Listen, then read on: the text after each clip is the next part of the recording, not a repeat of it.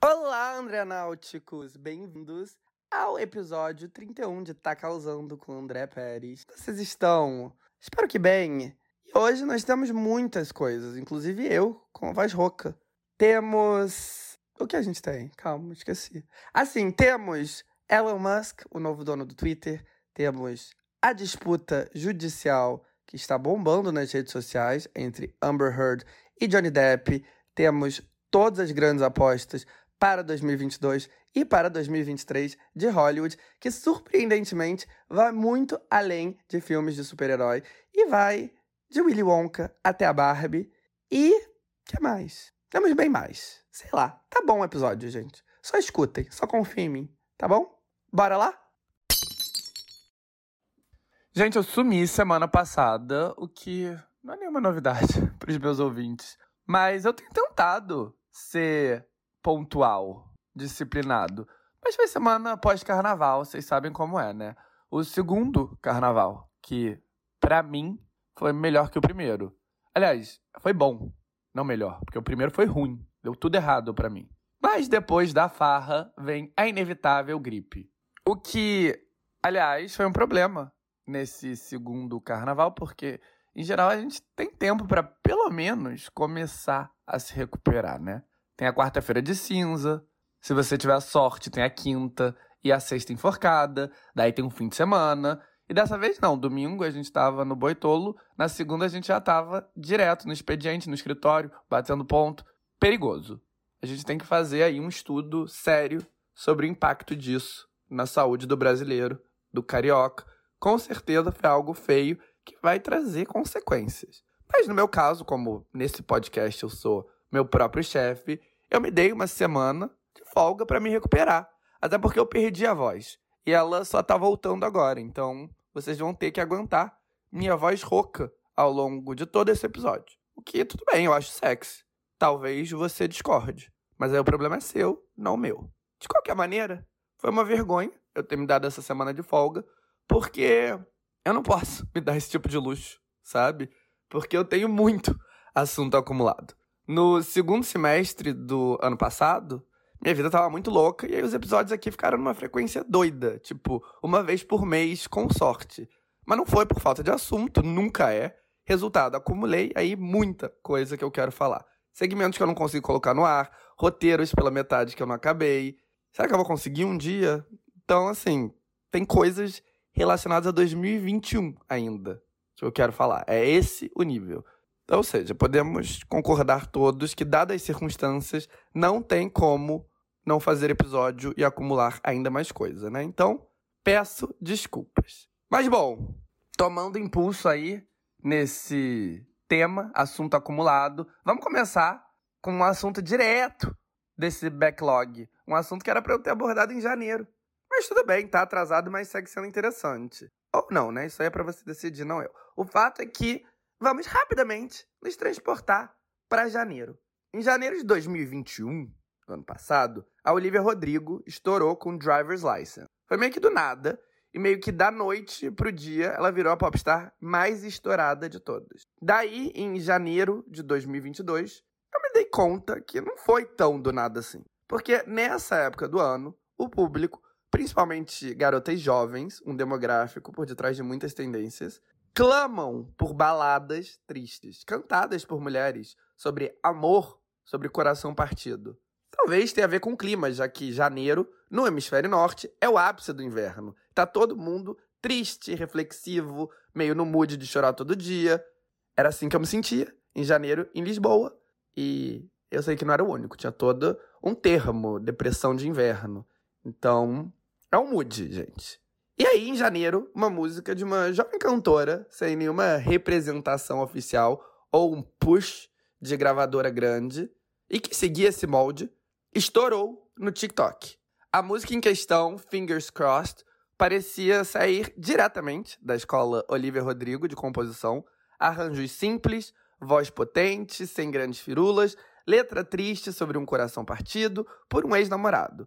É uma das letras daquelas que parece ter sido feito no dia do término, sabe? Com as emoções à flor da pele. E aí ela fala, tipo, quando você disse que me amava, você deveria estar com os dedos cruzados, que inclusive é a frase que dá título à música, Fingers Crossed. E, enfim, ela viralizou com essa frase.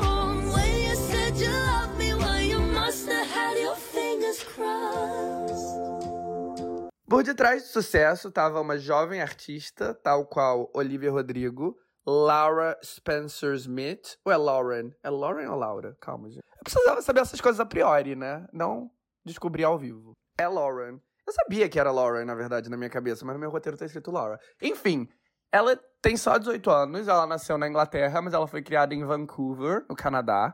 E ela tinha certa experiência na indústria. Ela ficou no top 20 da temporada de 2020 do American Idol. Que grande merda, né? Quem assiste American Idol em 2020. E ela lançou um EP acústico em 2018 que foi indicado aos prêmios Juno.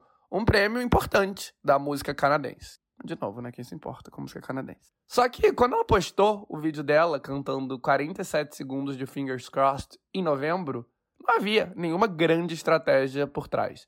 Ela não era um nome particularmente conhecido nem no Canadá, nem nos Estados Unidos, nem tinha uma equipe profissional a aconselhando.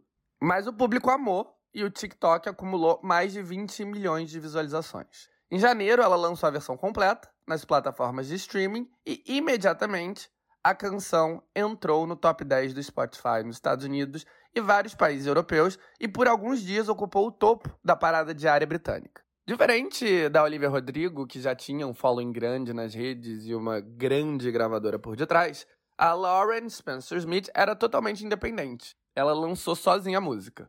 Isso limitou um pouco a trajetória da canção, porque nas grandes plataformas de streaming o apoio de uma grande gravadora é essencial. Mesmo assim, a música foi um sucesso, penetrou o top 20 da Billboard, o top 10 das paradas australianas e canadenses e o top 5 no Reino Unido. A música ainda alcançou o topo das paradas oficiais da Noruega e da Irlanda. Em fevereiro, foi anunciado que ela tinha assinado com a Island e a Republic Record, duas subsidiárias da Universal que vão se aliar para distribuir seus futuros trabalhos. O primeiro deles foi lançado faz poucas semanas, é outra balada no mesmo estilo, chamada Flowers, que está tendo números decentes em streaming e que já penetrou o top 50 dos Estados Unidos e o top 20 do Reino Unido. A Lauren Spencer Smith não foi a única cantora independente que no primeiro mês do ano teve um enorme hit nesse molde romântico, triste, melancólico. Outro caso de sucesso viral foi Money Long. Com 33 anos, Money já tinha uma longa experiência na indústria. Sob seu nome de batismo, Priscilla Renia, ela já tinha inclusive lançado um álbum com uma grande gravadora, a Republic Records, em 2009. O álbum não teve sucesso e ela se reinventou nos bastidores como uma prolífica compositora, trabalhando para artistas pop dos Estados Unidos, o país natal dela, e também do Reino Unido.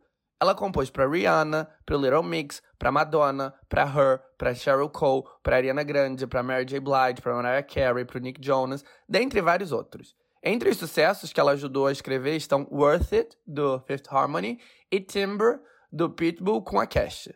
Em 2018, com uma carreira bem sucedida nos bastidores, ela lançou sua própria gravadora independente e, através dela, publicou um segundo álbum, Colored, com inspiração country, o que foi uma escolha bold, porque ela é negra, né? E a indústria country não é exatamente a mais receptiva, assim para minorias étnicas. Em 2020, ela se reinventou sob o pseudônimo Money Long, lançando EPs e músicas diversas estilo que ela se sente mais confortável, que é o R&B. E foram várias canções, até que uma delas fez o que toda música sonha em fazer. Ela viralizou no TikTok. Priscila, ou Money, sabia bem o poder da viralização.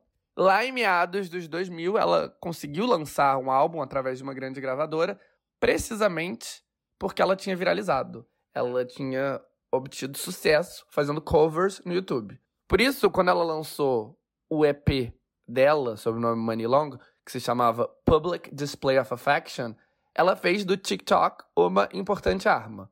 Até aí, ela e todo o mundo, né? A quantidade de gente tentando usar o TikTok para impulsionar suas músicas deve estar na casa dos milhares. Mas daí, uma música em específica, Hours and Hours, capturou a imaginação do público. O pontapé inicial foi quando a rapper e atriz Brie Z, que é amiga da Money, postou a música em um TikTok dela pedindo sua namorada em casamento. Breezy não é nenhuma grande estrela, mas graças à sua personagem lésbica na série All American, exibido nos Estados Unidos na CW e na Netflix, ela tinha um following grandezinho no TikTok, que foi exposto à música. E apesar do título ser Hours and Hours, ele é escrito HRS and HRS, o que fez muitos concluírem que o título era Hers and Hers, o pronome feminino. E era uma música sobre o romance entre duas mulheres. E aí o R&B romântico viralizou, primeiro como trilha sonora de casais lésbicos no TikTok, sobretudo casais de lésbicas pretas, e depois transcendeu a comunidade LGBTQ+, e virou um hit enorme no aplicativo. O revival do R&B, principalmente entre o público jovem feminino nos Estados Unidos, é algo que eu já abordei bastante aqui. Todo ano, praticamente, uma jovem cantora de R&B consegue um hit e algumas, como a SZA e a Summer Walker, conseguem uma carreira fortíssima com base nesses hits. Isso, inclusive, foi tema de um segmento do episódio 22. A Adele fracassou? Esse é o nome do episódio, tá? Eu não vou começar a falar sobre se a Adele fracassou ou não. Não é um caso de esquizofrenia, gente. Mas, é, com base nessa demanda por hits de R&B para mulheres, feito por mulheres, que Hours and Hours virou um enorme sucesso nas paradas estadunidenses.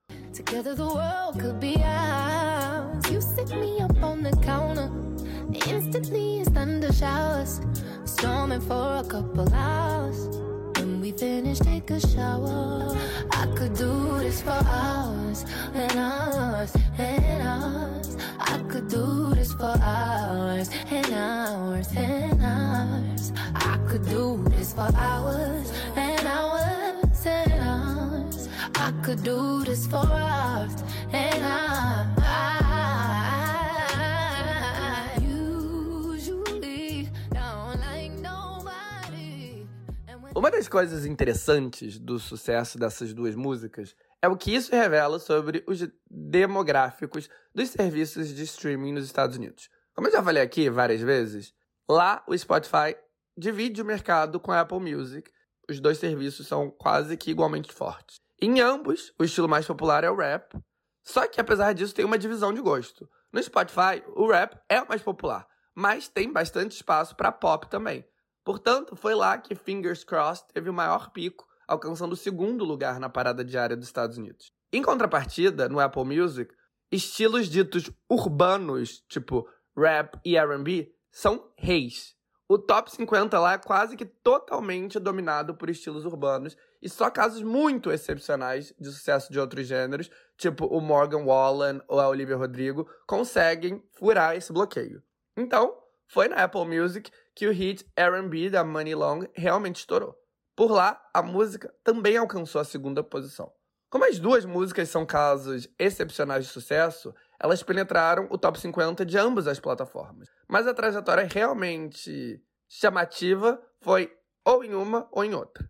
Existem diferenças marcantes na trajetória da Lauren Spencer Smith e da Money Long. A Lauren tem 18 anos, é uma novata na indústria, e o apoio de uma grande gravadora parece lógico para ela, que quer que esse sucesso seja o início de uma carreira. A Money tem 33 anos e ela está na indústria faz quase 15. Sua carreira como cantora, sob seu nome verdadeiro, não deu certo, mas como compositora, ela conseguiu sucesso e bastante segurança financeira, além de um conhecimento profundo dos bastidores. Por isso, ela, a princípio, não demonstrou nenhum interesse em se aliar a uma grande gravadora, a um grande selo. A vontade de ser dona integral da sua carreira fez com que ela priorizasse continuar independente, sendo dona de todos os seus trabalhos através do selo dela, que se chama Supergiant Records. Mas, no fim, ela deu o braço a torcer E em março, ela assinou com a Def Jam, outra subsidiária da Universal. De qualquer maneira, ter um enorme hit não significa uma carreira longínqua nem real interesse na sua carreira como cantora. Então, apesar do sucesso, Money Long e Lauren Spencer Smith ainda estão longe de ser a nova Olivia Rodrigo, a nova Summer Walker. E tudo bem. Como a própria Money Long já descobriu em sua carreira como compositora, existem muitas maneiras de tirar proveito do dom para a música. Money e Lauren não foram as únicas duas jovens cantoras que obtiveram hit no começo do ano.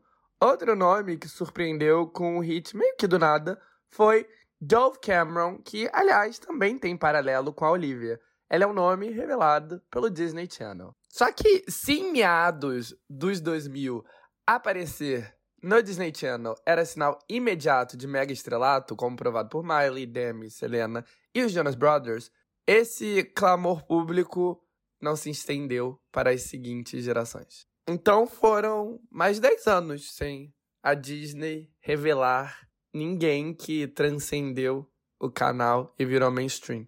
Até a Olivia Rodrigo, né? Só que a Olivia não foi através da Disney Channel. Quer dizer, o papel dela na série de High School Musical para o Disney Plus e as fofocas em torno do seu namoro com o co-protagonista, além de uma balada que ela escreveu para a série, foi o que deu gás para a eventual explosão dela, mas o que realmente fez ela viralizar foi o TikTok. E é isso, né? Hoje em dia o TikTok é o propulsor de tudo.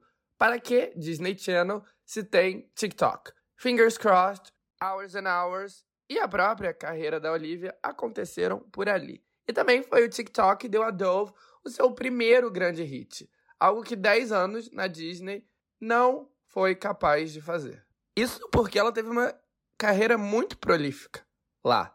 Ela estrelou a sitcom Live and Maddie, interpretando as gêmeas título entre 2013 e 2017. Ela também estrelou uma série de filmes musicais para o canal chamado Descendentes, sobre os filhos dos vilões Disney. Isso deu a ela um grande reconhecimento entre uma parcela do público, mas diferente dos, dos antecessores, lá de meados dos 2000, as estrelas Disney não costumavam fazer, né, a transição para celebridades mainstream. Mas assim, ela tinha uma carreira boa. Só que parecia que ela já tinha atingido o ápice, né? Já teve muito tempo aí estrelando série da Disney, estrelando filme da Disney. Ela não tinha nem 25 anos e assim, ela já tinha passado do ápice. E tudo bem, porque você não precisa ser alguém no nível Selena Gomes para ter uma carreira bem-sucedida. Ela tinha um following grande nas redes sociais e ofertas o suficiente como atriz para viver uma vida confortável. Aí, em 2021, a Dove se assumiu como bissexual. E é estranho classificar a sexualidade de alguém como uma tendência, mas no sentido amplo de uma tendência que mostra uma mudança na sociedade, não é tão errado essa classificação quanto parece, porque jovens estrelas estão cada vez mais se assumindo assim. Ao longo do tempo, a heterossexualidade de estrelas teen era um pré-requisito. Ou você era hétero, ou você tinha que ser enrustido. Hoje em dia, a nova geração de famosos é mais aberta em relação a isso. Mesmo quem é hétero, tipo Harry Styles, o Bad Bunny, que são os dois maiores cantores homens, até eles às vezes negam o rótulo de hétero, né? Se é jogada de marketing ou não, eu não sei, mas claramente é algo que uma parte do público jovem aceita e gosta. Sex symbols que não adotam a ideia da masculinidade padrão. O ex-namorado da Olivia Rodrigo e co-protagonista de High School Musical, da musical The Series, o Joshua Bassett, também foi pela mesma direção. Para mulheres, até por razões patriarcais, o rótulo de bi é algo menos pesado e tem até popstars que usam disso, né, para incitar suas imagens de sex siren, algo que acaba até sendo meio danoso. Mas não foi o caso da Dove, que apesar de só ter tido romances públicos com homens, resolveu assumir sua identidade queer como uma mostra de apoio à comunidade LGBTQ. E tudo isso é relevante porque tem tudo a ver com o hit da Dove. Em meados de janeiro, ela postou um excerto dela cantando uma música que ela mesma compôs. A música, que se chamava Boyfriend, não tinha data para ser lançada. Mas os jovens do TikTok amaram a composição na qual ela cantava para uma garota que ela era melhor que o namorado dela e que elas deveriam ficar juntas e que elas ainda podiam usar as mesmas roupas, elas usavam o mesmo tamanho e tal. Algo que ela não poderia fazer com o namorado. Hours and Hours, que inicialmente viralizou porque as jovens do TikTok achavam que era uma história de amor lésbico, deixou claro que o público feminino gay do TikTok tem clamado por músicas de relações femininas com um ponto de vista feminino. Não algo apelativo ou feito pela lente masculina, como por exemplo I Kiss the Girl, que é o grande hit da Katy Perry, ou Cool for the Summer da Demi Lovato. E Boyfriend não é pela lente masculina. Não tem essa apelação, essa sexualização é, sensacionalista. De qualquer maneira, ver uma ex-estrela da Disney Channel, muito familiar, né, para uma parcela grande da geração Z, eu imagino, com a sua beleza loira, padrão, cantando uma música onde ela se declara para uma garota, impactou e rapidamente o vídeo tinha mais de 4 milhões de likes e centenas de milhares de pedidos para a versão na íntegra. E aí ela fez o que qualquer um faria nessa situação, correu para lançar a música. E ela fez isso no começo de fevereiro, e aí Dove Cameron, que até então era apenas uma ex-estrela Disney, associada a filmes musicais e sitcoms da emissora, conseguiu o seu primeiro grande hit viral. Mais um case bem sucedido de vídeo despretensioso do TikTok, virando sucesso de verdade nas paradas.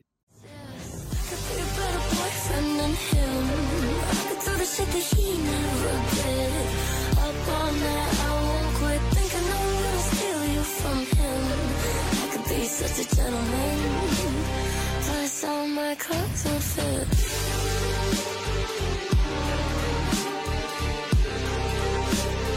I could be a better boyfriend than him.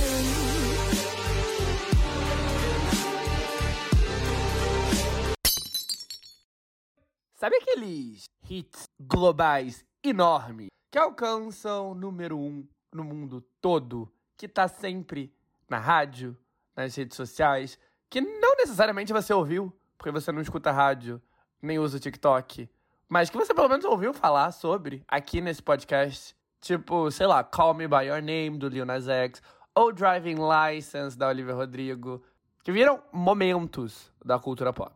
Então, a gente tá em maio, o que significa que já passou um terço do ano, e nós não tivemos nenhum mega hit assim esse ano. Ok, eu abri esse episódio falando de várias músicas que surpreenderam com um bom desempenho no primeiro trimestre. Mas surpreender com um bom desempenho não é a mesma coisa de ser um mega hit. Na real, as duas maiores músicas de 2022 até o momento são Stay, do Kid Laroi com Justin Bieber, que foi lançado em julho de 2021, faz quase 10 meses, e Heat Waves, o synth pop da banda Glass Waves, que é de junho de 2020, ou seja, de quase dois anos atrás, e que já tá, faz mais de um ano, no topo das paradas. Ambas as músicas estão até um pouco desgastadas, e se elas continuam no topo, não é porque elas seguem fortíssimas, mas porque não tem nada mais forte que elas. Não tem nada que empolgue o público esse ano. Alguns defendem que isso é reflexo da mudança do comportamento do público. À medida que o Spotify foi se popularizando na vida das pessoas, elas pararam de buscar os hits hegemônicos e começaram a priorizar os próprios nichos e também ouvir músicas de catálogo. Aliás, músicas de catálogo tiveram um bust enorme durante os dois anos de quarentena. Mas sei lá, eu concordo que houve sim essa mudança de comportamento, mas não acho que isso explique totalmente a falta de hits que unem todo mundo. Em todo caso, é interessante olhar para o top 50 do Spotify, que sempre foi cheio de músicas do momento, principalmente as impulsionadas pelas próprias playlists da plataforma, tipo a Today's Top Hits ou a Happy Caviar, ou no caso do Brasil, pela Top Brasil ou pelo Esquenta Sertanejo, dentre outras. No Brasil, aliás, a tendência segue igual. O apetite por novidade aqui é alto. Aqui é como se nada tivesse acontecido. Agora, em outros países, como os Estados Unidos, o México, a falta de um monte de mega hits e artistas recentes faz o top 50 deles uma coxa de retalho um pouco interessante, assim, diferente do que era antes. A dos Estados Unidos é basicamente um compilado de algumas músicas novas com vários hits de 2021 e até de 2020 e vários outros hits de todas as épocas que estouraram graças ao TikTok. Por exemplo, tem No Role Models do J. Cole, O J. Cole é um dos maiores rappers de todos nos Estados Unidos. Ele tá no panteão dos maiores da geração dele, junto com Drake, com Kendrick Lamar. E o Drake, todo mundo sabe quem é, pelos resultados absurdos que ele obtém. Ele é um ícone pop, praticamente. Já o Kendrick Lamar é aclamadíssimo. Ele fura a bolha do rap porque ele é muito aclamado. O J. Cole, por sua vez, é super Estados Unidos cêntrico. Ele não tem um hit internacional, mal se fala o nome dele fora dos Estados Unidos e, sei lá, de outros países anglo-saxões. Mas tudo que ele lança tem um resultado excepcional lá em America. Só que ele não tá nem aí para virar uma celebridade, ele não se importa tanto com a clame. E vendo de fora é, em resumo, difícil entender como o J. Cole tomou essa proporção tão grande lá. Por que ele se destaca tanto? Mas um dos motivos, e que serve aí como uma mostra impressionante do poder do J. Cole dele lá, é o sucesso duradouro da música No Role Models, do terceiro e mais bem sucedido álbum dele, 2014 Forest Hill Drive, lançado em dezembro de 2014. Essa música é de 2014, faz muito tempo que ela foi lançada. E ela tá sempre voltando pro top 50 dos Estados Unidos. Mesmo quando o top 50 era quase que totalmente dominado por músicas novas e não tinha praticamente nenhuma música de catálogo por lá, quando você menos esperava, pimba, aparecia No Role Models lá. É um apetite insaciável do público estadunidense por essa música. E agora, então, que nenhuma música tá tendo um número de streams tão altos assim, não é nem raro ver No Role Models dentro ou próximo do top 10 dos Estados Unidos. Hoje mesmo, o dia que eu tô gravando isso, a música tá em oitavo. Uma música de oito anos atrás. Fulfill. Listen, even back when we was broke, my team ill. Martin Luther King would have been on Dreamville. Talk to her, nigga. One time for my LA sisters. One time for my LA hoes. Lame niggas can't tell the difference. One time for a nigga who knows. Don't save her. She don't wanna be saved. Don't save her. She don't wanna be saved. Don't save her. She don't wanna be saved. Don't save her. She don't wanna be saved. No role models, and I'm here right now. Então, é isso. É uma música que não é um hit internacional do J. Cole, que apesar de ser enorme nos Estados Unidos, não é um super nome internacional, mas lá dentro essa música é imortal. E vários países têm essa música X de catálogo que por algum motivo as pessoas não cansam de ouvir e ela tá sempre dentro do top 50. No Reino Unido é Mr. Brightside do The Killers, que é de quase 20 anos atrás, é de 2003. No México, é Hasta la Raiz, um indie pop folk da cantora Natália Lafourcade, e que é de 2015. Aliás, Hasta la Raiz está virando um staple, um clássico, em toda a América Hispânica, porque ela é muito querida no TikTok. Tem muito TikTok exaltando essa música, a letra, essa produção. E eu amo, inclusive, eu adoro essa música.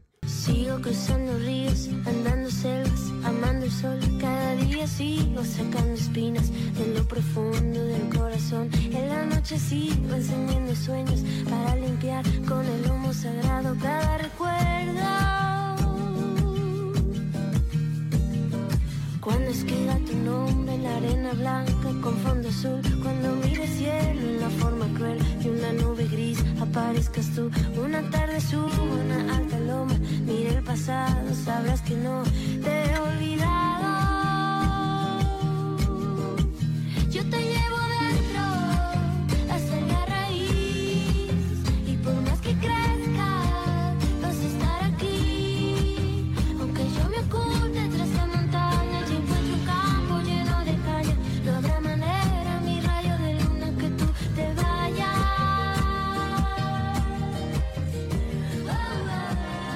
Em todo caso, o fato é que, sem um monte de hits grandes e sem as playlists ditando as tendências, agora entrar no top 50 de alguns países é uma questão apenas dela cair no gosto da geração Z através do TikTok. Tradicionalmente, uma música viralizava no TikTok porque ela ganhava uma coreografia popular ou ela servia como trilha sonora para alguma trend, algum meme. E hoje em dia não mais. Às vezes é só alguém no TikTok dizendo: Meu Deus, essa música é foda. E aí muita gente concorda e pronto, a música totalmente, aleatoriamente, entra no top 50 do Spotify.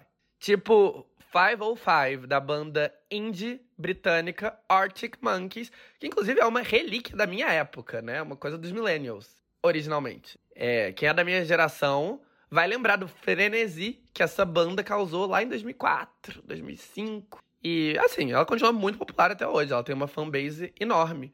Mas o som indie rock deles não tem muito a ver com os Estados Unidos. Um país onde eles não atingiram, naquela época, o aclame que eles têm no Reino Unido ou na América Latina. Mas, agora, o indie rock tá na moda. O charme dos Arctic Monkeys parece ser intrageracional. E 505, uma música do segundo álbum deles, de 2007, é a 13 terceira mais ouvida nos Spotify dos Estados Unidos. Detalhe, a música nem sequer foi um single em 2007. Ela é literalmente apenas uma faixa do álbum que a geração Z ouviu no TikTok, gostou e viralizou. Outro caso similar é Lost, do primeiro álbum do Frank Ocean, Channel Orange, lançado em 2012.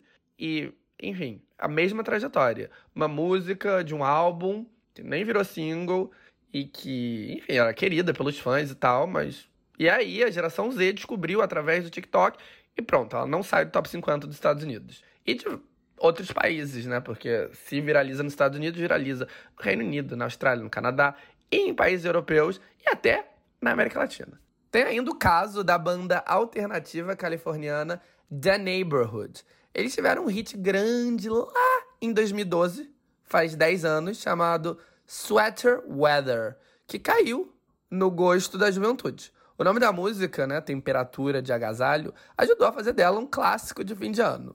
Legal, foi um hitzinho bastante comentado entre os jovens ali no começo dos 2010, foi popular no Tumblr, que era a rede social da época. E o The Neighborhood se consolidou como uma banda popular na cena alternativa. Daí, em meados de 2020, a geração Z redescobriu a música através do TikTok. E daí, desde então, faz quase dois anos que ela tá fixa no top 100 do Spotify. Essas músicas de diferentes gêneros que o TikTok redescobriu se misturam com canções que são expostas em séries e filmes populares, tal como foi o caso das músicas que o Labyrinth fez para Euphoria, da música do Nirvana Something in the Way, que tem destaque no novo Batman. Se misturam com músicas que advêm de trends do TikTok, hits de 2021 de artistas como Olivia Rodrigo, Doja Cat, Lil Nas X e Justin Bieber, que seguem forte na parada, porque não tem nenhum hit de 2022 para substituí-los. E também, claro, com os raps aleatórios e obrigatórios, que é sempre o estilo mais consumido. O fato é que o Top 50 é, como eu disse, uma coxa de retalhos de músicas aleatórias. Não o top 50 das músicas mais populares recentes, que nem a gente espera que ele seja. E a falta de hits homogêneos, inclusive, diminuiu a concentração de streams. Por exemplo, ao longo de 2020 e 2021, não era raro um top 5 inteiro nos Estados Unidos, às vezes até o top 10 todo, com mais de um milhão de streams diários. Todas as músicas ali no top 5, ou em casos excepcionais no top 10, estavam tendo mais de um milhão de streams por dia. E durante a maior parte de 2022, nem sequer a música no topo da parada dos Estados Unidos no Spotify estava alcançando o milhão. O México, como eu já disse, é outro mercado onde algo similar está acontecendo. É, o México é um mercado muito importante, é o maior da América Hispânica, né? E lá, além da força do TikTok e tudo mais, ainda tem empolgação com shows influenciando o top 50. Por exemplo, no fim de março, a banda de rock britânica Coldplay começou a sua nova turnê mundial por lá. A empolgação pelos shows, que vendeu nada mais nada menos do que 500 mil ingressos para apresentações em apenas três cidades, fizeram vários dos hits mais emblemáticos deles entrarem no top 50. E aí uma apresentação específica, a de Yellow, que ilumina o estádio de amarelo através das pulseiras iluminadas que eles distribuem para o público, viralizou nas redes sociais. E agora essa música de 2000, que todo mundo já ouviu a exaustão, tá lá no top 50 mexicano. Também teve o caso do Bad Bunny, que eu sempre trago aqui, porque ele é o maior fenômeno da música latina, acima dele, ninguém.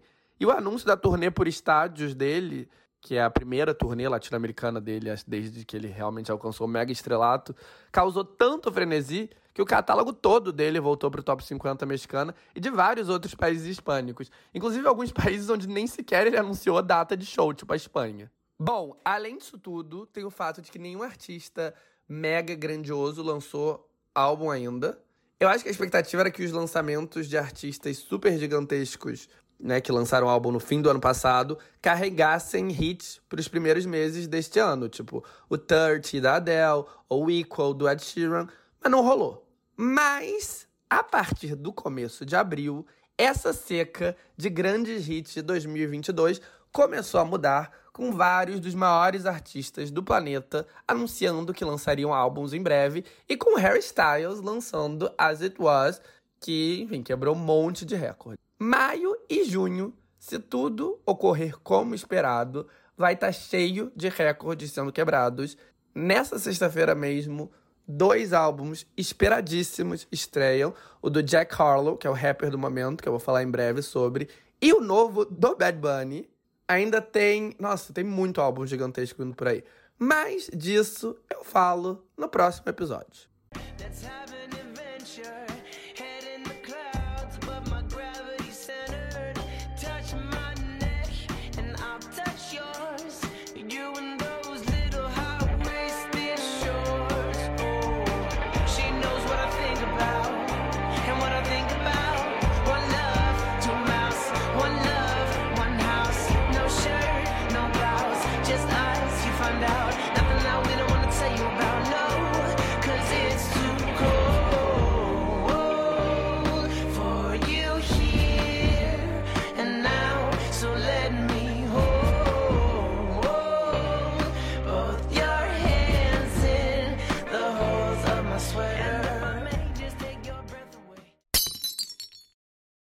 Essas últimas semanas, as redes sociais foram dominadas por dois assuntos. O primeiro foi a compra do Twitter pelo Elon Musk, o dono da Tesla e também o homem mais rico do mundo. Depois de ter a sua primeira oferta rejeitada, ele ofereceu 44 bilhões de dólares para comprar a plataforma com, de acordo com ele, o objetivo principal de priorizar totalmente a liberdade de expressão e de ideias. Bom, minha opinião sobre o Elon Musk foi tema do episódio 27, vocês já sabem. Não só eu acho ele um golpista, como eu acho ele um idiota. Uma pessoa burra mesmo. Ele é um exemplo vivo de que acumular riqueza não tem nada a ver com inteligência. Pelo menos não inteligência humana, ética, racional. Obviamente tem a ver com outros tipos do que a gente pode chamar de inteligência. E com maluquice também, pode ser. O fato é que ele é um idiota. E eu não tô falando isso porque eu discordo das ideias dele, da ideologia dele. É porque o que ele fala realmente é ignorante, é totalmente não factual, é objetivamente burro. É algo que um garoto de 14 anos de idade falaria. Tendo dito isso, eu tô achando um pouco de graça em todo o frenesi que a compra dele tem causado. Ah, mas é um perigo, um bilionário, megalomaníaco ser dono de um meio de comunicação tão importante. Quem fala isso vive no mundo da lua, né? Porque isso já é o que acontece, amores. Bilionários megalomaníacos são donos de todos os principais meios de comunicação. Enfim, é importante destacar que a essa altura do campeonato eu já estou morto por dentro. Nada me surpreende negativamente. Então, a compra do Twitter por parte do Elon pode ser desastrosa? Pode sim, mas eu vou rir. E mais do que isso, eu acho essa compra boa. Você sabe por quê? Porque o Elon pode ser um babaca, um escroto, um desonesto, mas ele é transparente em relação a quem ele é. O que ele é, o que ele acredita, as burrices que ele fala, tá tudo aí em público para escrutínio. Escrutínio entre aspas, porque, né? Dá pra hold um bilionário accountable, não dá. Mas, de qualquer maneira, é isso. A gente sabe com quem nós estamos lidando. Diferente, por exemplo, de um Mark Zuckerberg da vida. Ele é dono do WhatsApp, do Facebook, do Instagram, e a gente tem qualquer ideia sobre o que estamos lidando em relação a ele? Quer dizer, ideia a gente até tem, né? Mas não é nada transparente. Ele finge ser neutro, apolítico. Tudo isso é mentira. Pelo menos com Elon, não tem essa pretensão. E isso, sinceramente, eu acho menos perigoso. Quer dizer, não necessariamente. Pode ser até mais perigoso. Mas aí, meu povo, a gente tem que se responsabilizar pelo que a gente faz de vista grossa para. Não a gente, tipo, eu e você necessariamente, mas a gente como a sociedade como um todo. Durante décadas, a sociedade fez vista grossa para questões ambientais. Daí surgiu o Bolsonaro e colocou fogo na Amazônia. E é um caos mundial. Todo mundo protesta. Tem que chegar a esse ponto para alguém fazer alguma coisa. E esse alguma coisa, óbvio, é nada. Ninguém fez nada. A Amazônia segue queimando. Bom, agora pelo menos não dá para fingir ignorância, né? É isso aí. A gente sabe que a gente tá lidando, a gente vai se fuder igual. Mas tá aí acontecendo. E é isso. Vai lá, Elon, faz do Twitter seu espelho imagem, coloca todas as cartas na mesa. O discurso de liberdade de expressão total, por mais controverso que seja hoje em dia, não é um discurso que eu acho tão absurdo assim. O problema aqui não é o discurso, é a pessoa. Em todo caso, a essa altura, eu infelizmente já perdi totalmente a capacidade de me importar, então eu só vou torcer para dar certo e rir dos memes quando, inevitavelmente, não der. Bom, essa foi uma das polêmicas das últimas semanas que monopolizou as redes. A outra é o caso Johnny Depp e Amber Heard. Como eu comentei no último episódio, o 30, a Amber ganhou todos os processos contra o Johnny Depp até o momento. As cortes até agora concordam que ele é um agressor de mulher e que ele foi abusivo. Agora ele tenta limpar seu nome mais uma vez nos tribunais de Virgínia. E dessa vez a corte de opinião pública, que não é a mesma coisa da corte tradicional, tem um lado claríssimo: o do Johnny. Durante décadas, Johnny Depp foi um dos atores mais populares de Hollywood. Ele tem uma fanbase dedicada, muita gente que é apaixonada por ele, pelo charme único dele, desde o comecinho dos anos 90 até hoje.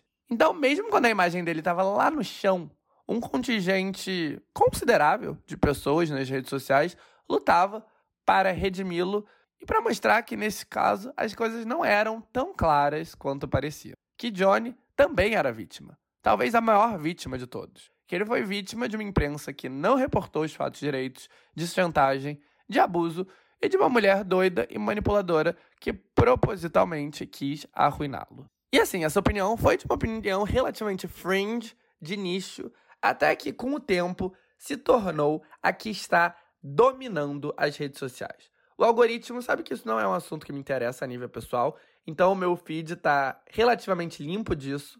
Eu não sei se é o caso de vocês também, talvez seja.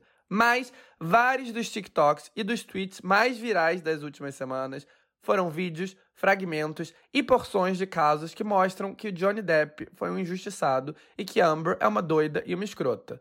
No YouTube, então, eu acho que o YouTube é o que está mais dominado com esse tipo de, de conteúdo. Foi o único lugar onde o algoritmo começou a sugerir para mim.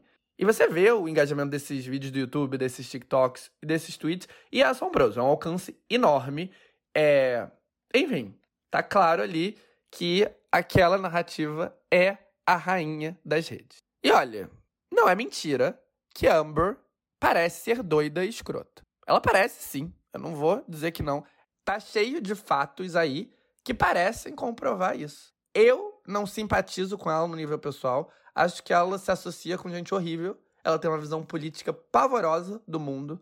Agora, ser doida e escrota e eu não simpatizar com ela a nível pessoal não tem a menor significância em relação a ela ser vítima ou não nesse caso. É aquela história de que a mulher precisa ser a vítima perfeita. Porque se você é uma vítima que não é perfeita, então é quase como se você merecesse a punição.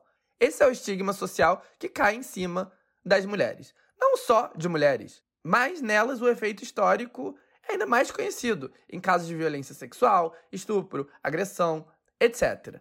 E assim, gente, se for por isso, escroto e doido, o Johnny Depp também claramente era. Isso significa que eu sou Team Amber? Não necessariamente. Como eu já disse, esse é um caso que não me interessa. Mas o que eu sei com convicção é que não é assim que se trata um julgamento. Com uma torcida que pega fragmentos e faz edições para viralizar no TikTok, no YouTube e no Twitter. Isso é totalmente absurdo, totalmente desonesto e, óbvio, ainda pega onda na misoginia, no fato que o Johnny Depp é um leading man excêntrico, muito amado, com muitos fãs, e a Amber Heard é uma mulher bonita, sexy, mas que não tem esse nível de consolidação e que, além disso, por ser mulher e uma mulher problemática, ainda é um alvo muito maior para ódio, para estereótipos e para todo tipo de ataque. Gente, vamos juntar um mais um aqui. O Johnny não sofreu uma perseguição política injusta. Ele era um dos atores mais amados do mundo, muito, muito rico, com tudo a favor dele. Mesmo assim, ele já perdeu inúmeras disputas judiciais que reafirmaram que sim, ele foi agressivo e abusivo. Isso quer dizer que ela, a Amber Heard, é uma santa? Não. Mas quer dizer que as alegações de abuso dela prevaleceram sobre as dele. E desculpa, eu acho muito difícil acreditar que isso tudo é fruto de uma grande conspiração do mundo contra o pobre Johnny Depp e fruto de uma manipulação enorme da mente de uma mulher psicopata. Tendo dito tudo isso, eu sou solidário sim ao fato de que é um caso com nuances, que os dois são fodidos na cabeça, que os dois eram abusivos, que não deve ser uma história simples de vilão e mocinho. Mas não é isso que está sendo difundido. As redes sociais literalmente se juntaram para desvirtuar tudo que se sabe do caso até agora e criar uma narrativa de muito mais fácil consumo de que ela, a Amber, é uma psicopata manipuladora que armou tudo para foder a vida do pobre e amado e inocente Johnny Depp. E isso não é justo. Não importa o que você acha desse caso. Se guiar totalmente por edits e fragmentos que não tem como objetivo informar, mas sim disseminar uma narrativa em específico, um lado da defesa, é absurdo. Mas é isso que milhões de pessoas estão fazendo através do TikTok, do Twitter e do YouTube. E é o oposto de como a justiça deve funcionar. As pessoas não estão interessadas em fatos e no que de fato acontece no julgamento. As pessoas estão interessadas em acreditar no que elas querem. Elas têm uma versão que elas acreditam a priori e os fatos não importam. As únicas coisas que importam são as coisas que se encaixam no que elas querem. Se você for ler o que as pessoas que estão do lado da Amber escrevem e reportam, e o que as pessoas que estão do lado do Johnny escrevem e reportam, parecem dois casos totalmente diferentes, sem nenhuma relação um com o outro. E no caso, o lado do Johnny, de apoio popular, é muito, mas muito mais forte. E chega um ponto que eu acho que pode, e possivelmente vai, afetar o outcome, o resultado deste julgamento. Porque não dá para fingir que a corte de opinião pública, fermentada por edições e fragmentos no TikTok e no YouTube, ficam limitadas ao TikTok e ao YouTube. Não, é óbvio que isso afeta a percepção do caso como um todo. Mesmo as pessoas que estão ali no tribunal todos os dias, se elas chegam em casa e veem essa onda absurda de material, cara, é óbvio que isso vai afetar a visão delas. Enfim, eu não tô do lado da Amber Heard, apesar de que eu simpatizo mais com ela do que com ele. Eu não tô do lado do Johnny Depp. Apesar de que eu acho que sim, ela é uma escrota e que não é tão simples quanto ele é um agressor, apesar de que eu acho que ele é. Mas a espetacularização desse julgamento, principalmente vindo do lado pro Johnny, que é o lado mais numeroso, é uma coisa muito bizarra. E que é tão maciça que, assim, nem se discute mais, sabe? A guerra da narrativa já foi ganha por ele. E, bom, deixando de lado qualquer julgamento racional, não foi uma luta fácil os fãs dele eram um fringe, um nicho, mas eles foram insistentes e insistentes e de fato conseguiram disseminar a versão deles para o mainstream das redes. A versão deles é a verdade? Não. Mas como eu já disse aqui várias vezes, no mundo capitalista o que importa não é a verdade, mas sim o que as pessoas compram. Se as pessoas compram aquilo como verdade, mesmo que não seja, aquilo vira a verdade. Agora, óbvio, as cortes tem regras que, em tese, a diferenciam dessas regras arbitrárias do mundo exterior.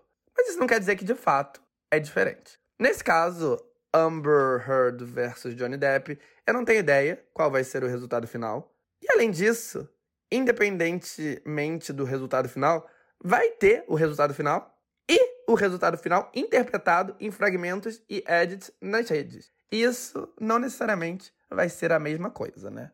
A essência de tudo é que a alegação de Johnny e dos seus milhões de fãs é que ele foi vítima de uma armadilha que destruiu totalmente sua carreira hollywoodiana. E de fato, a carreira dele hollywoodiana não existe mais. Mas aí é que a gente vê a falta de accountability. Como ele se recusa em assumir a responsabilidade.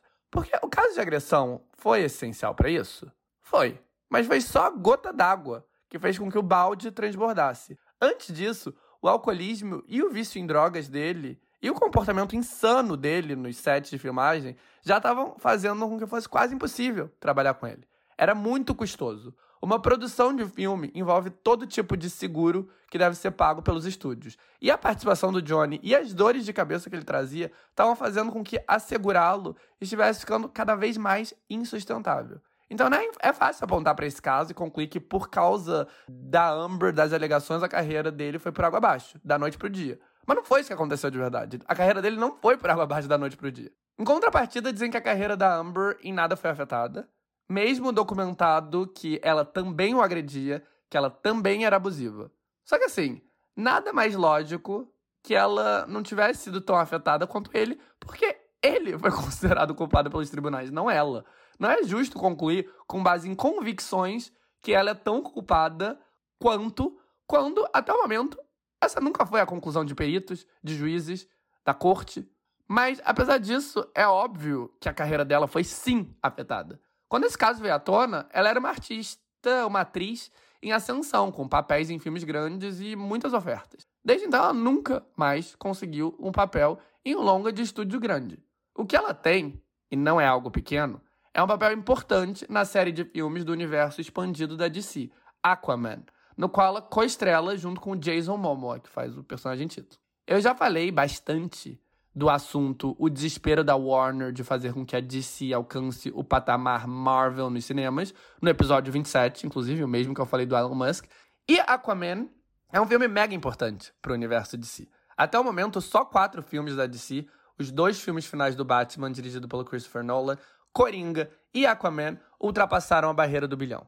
E desses quatro, só Aquaman é do universo estendido, que a DC está tentando montar para fazer frente com o todo-poderoso multiverso Marvel. Então, sim, é um big deal ela ter um papel nesse filme em específico que é tão grande e tão importante. Só que, gente, em primeiro lugar, ela foi contratada antes de tudo isso. E agora, o estúdio, a Warner, também tem responsabilidade contratual com ela. É dificílimo quebrar esse contrato. A própria Warner só conseguiu, entre aspas, se livrar do Johnny Depp da franquia Animais Fantásticos quando ele perdeu pela segunda vez uma batalha judicial que concluiu de novo que ele era um agressor.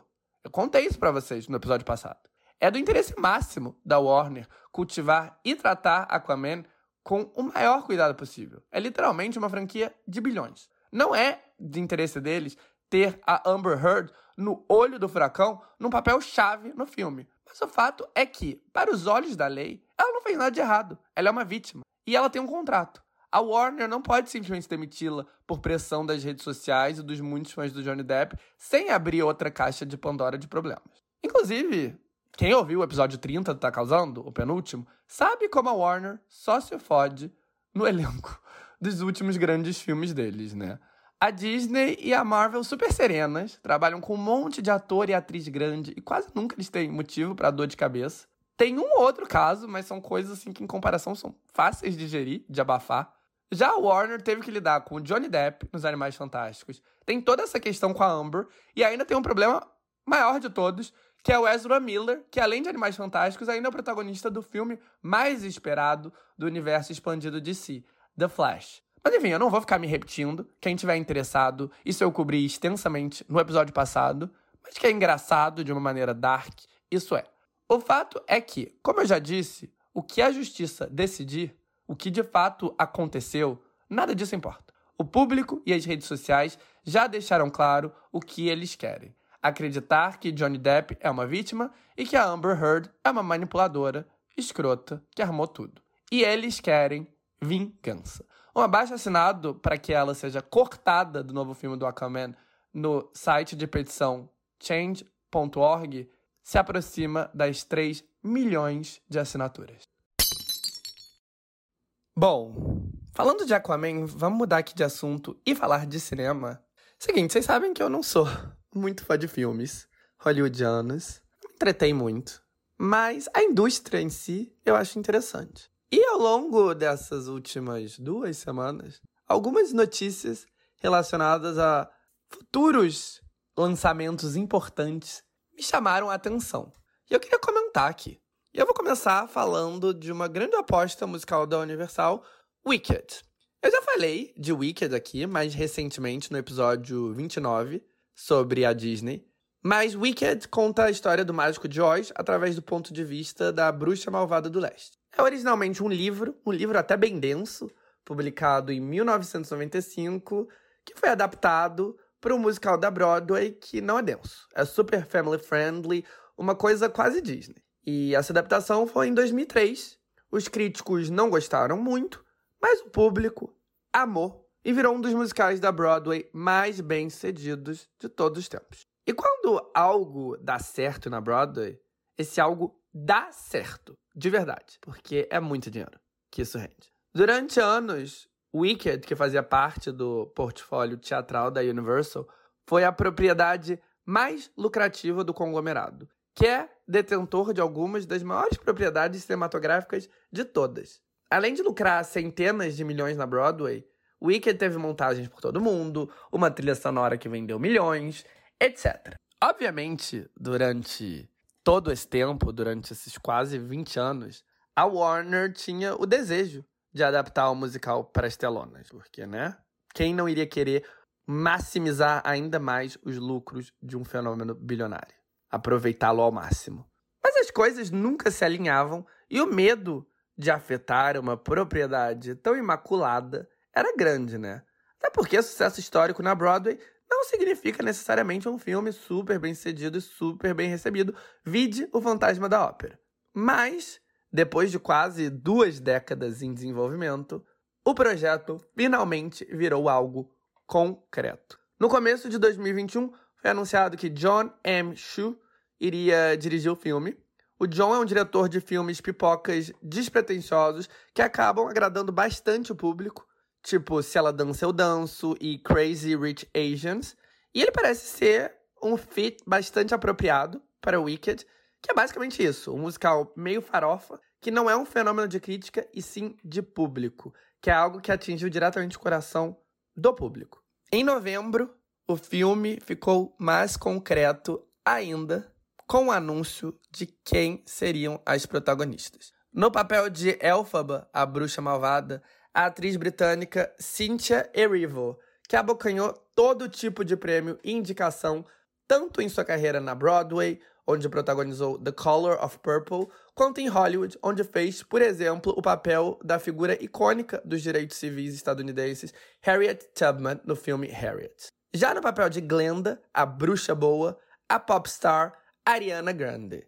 Além de ser um fenômeno da indústria fonográfica, Ariana é conhecida pelos seus dotes teatrais e de comédia. Não só ela começou a carreira na Broadway, como ela inicialmente atingiu a fama fazendo o papel de Cat na sitcom da Nickelodeon Victorious. E a Ariana, aliás, é uma grande fã de Wicked. Uma das primeiras músicas que ela lançou foi meio que uma regravação pop de uma das músicas da trilha sonora do musical, junto com Mika. Então, enfim, é um papel que, imagina, ela queria muito. Bom, até aí, nenhuma novidade. Quer dizer, novidade para esse podcast, né? Eu não tinha comentado nada disso. Mas não é uma novidade, porque isso tudo foi no fim do ano passado. A novidade é que, na semana passada, o diretor John M. Chu, anunciou que, para realmente contar toda a história, o filme vai ter que ter duas partes. A primeira vai ser lançada no Natal de 2024 e a segunda no Natal de 2025. E bom, foi isso aí que chamou minha atenção. Até porque eu achei um pouco doido. Primeiro lugar, gente, vocês estão adaptando o musical da Broadway que tem 2 horas e 45 minutos. Isso aí é facilmente adaptável para um filme normal. De onde diabos saiu essa desculpa que tem muita coisa para encher dois filmes? Não faz sentido, desculpa. Então isso já é bem estranho. Em segundo, de onde veio a confiança que sequer vai ter demanda para dois filmes? Tipo, ok, Wicked é um fenômeno. Mas como eu já disse, fenômeno no teatro não significa fenômeno no cinema. Vídeo Fantasma da Ópera. E desde a pandemia, musicais são especificamente um dos gêneros com o pior track record tudo que estreou nesse estilo de querido Ivan Hansen, que aliás foi um sucesso de público e crítica na Broadway, mais um fracasso de público e crítica no cinema, até West Side Story, que é do Steven Spielberg, teve resultados ruins. O próprio John M. Chu sabe disso melhor do que ninguém, porque a Warner tinha altíssimas expectativas para a adaptação dele do musical do Lin-Manuel Miranda, In the Heights, que teve boa crítica, promoção pesadíssima E a bilheteria, de novo, decepcionou. Eu acho que Wicked, dado a força da propriedade e o que ele significa para os millennials, tem muito mais chance de dar certo do que todos esses que eu citei. Mas, mesmo assim, eu acho baita arriscado achar que vai ter uma demanda tão gigantesca que garanta dois filmes. E outra coisa que me deixou meio chocada foi a distância entre um filme e outro. De um ano. Um vai sair no Natal de 2024, o outro no Natal de 2025. Em geral, quando Hollywood desmembra uma história em duas, como eles fizeram com os últimos filmes do Harry Potter ou de Crepúsculo, né, que pegaram o último livro de cada uma dessas séries e transformaram em dois filmes, as datas são bem mais próximas. Nos dois casos, um era no fim do ano e outro em junho, julho, no verão do hemisfério norte. Era uma distância, assim, de seis meses. Eu nunca vi uma distância de um ano. Então, assim, eu vou confessar que eu achei uma decisão bizarra que eu não entendi. Mas eu não tô torcendo para dar errado, viu? De jeito nenhum, eu tô torcendo para que dê certo. Porque eu simpatizo com o elenco, eu sou fã da Ariana, eu acho o Wicked um musical fofo, eu vi na Broadway, inclusive, esse musical, e, enfim, eu tenho carinho por ele. E, assim, tudo que eu quero é diversidade no cinema. Eu quero que musical bombe. Eu quero que coisas que não sejam só filmes de super-herói possam bombar. Então, é do meu interesse pessoal que o Wicked seja bom e dê certo. E sei lá, né? Vai ver essa confiança toda vem porque eles sabem de coisas que eu não sei. Porque eles têm uma estratégia muito brilhante. Porque, sei lá, se tudo der errado, eles podem jogar parte 2 no serviço de streaming da Universal. E a gente sabe como o mundo gira em torno de streaming. Então, assim, ok, é uma saída que até faria sentido. Mas, independentemente de tudo isso, eu achei estranho. Mas eu tô curioso para ver o que vai sair disso. E, como eu já disse, torcendo para dar certo. A próxima fofoca tem a ver com Fast 10, Fast 10, o começo do fim da saga Velozes e Furiosos. Porque sim, gente, isso por si só já é uma notícia chocante. Velozes e Furiosos não é uma série infinita que vai continuar para sempre. Ela vai terminar agora. Tá chegando ao fim. Óbvio que é um final temporário, daqui a alguns anos eles vão achar alguma desculpa para reviver. Mas, mesmo assim, obviamente eles vão espremer esse fim até a última gota. Então o Fast 10 é apenas o começo do fim. O fim do fim apesar de fim temporário, todos sabemos, é só no 11. Enfim, esse novo filme tem umas adições importantes no elenco. Tem, né, todo o elenco habitual, encabeçado pelo Vin Diesel, o Tyrese, o Ludacris, a Michelle Rodriguez e a Charlize Theron, que entrou como parte do time, acho que no 8 ou no 9. Ela faz uma vilã, uma cyberterrorista. E de novidade, a gente tem o Jason Momoa, super concorrido, né? Depois dos sucessos consecutivos de Game of Thrones e de Aquaman. E a Brie Larson, que é atualmente a youtuber e vende NFT, o que é meio constrangedor. Mas, apesar disso, ela é uma atriz enorme, né? Ela tem um Oscar e ela estrela a sua própria franquia da Marvel. Ela é a Capitã Marvel. Então, enfim, são duas adições aí que dão peso ao elenco. E as gravações acabaram de começar em Londres, porque hoje em dia todo filme hollywoodiano é gravado em Londres. Fiquem aí com esse fun fact. E a direção estava a cargo de Justin Lin, que dirigiu cinco dos nove filmes da Velozes e Furiosos, incluindo o último, porque em time que tá ganhando não se mexe, né? E o Justin foi uma figura essencial para a franquia. Ele desembarcou no terceiro filme, Tokyo Drift, que foi ali um momento estranho para a série, porque não tinha o elenco original, era um projeto bem menor. E naquela época a Universal estava, inclusive, pensando em transformar os filmes numa série que ia daí em diante sair direto para DVD. Ia virar uma propriedade secundária.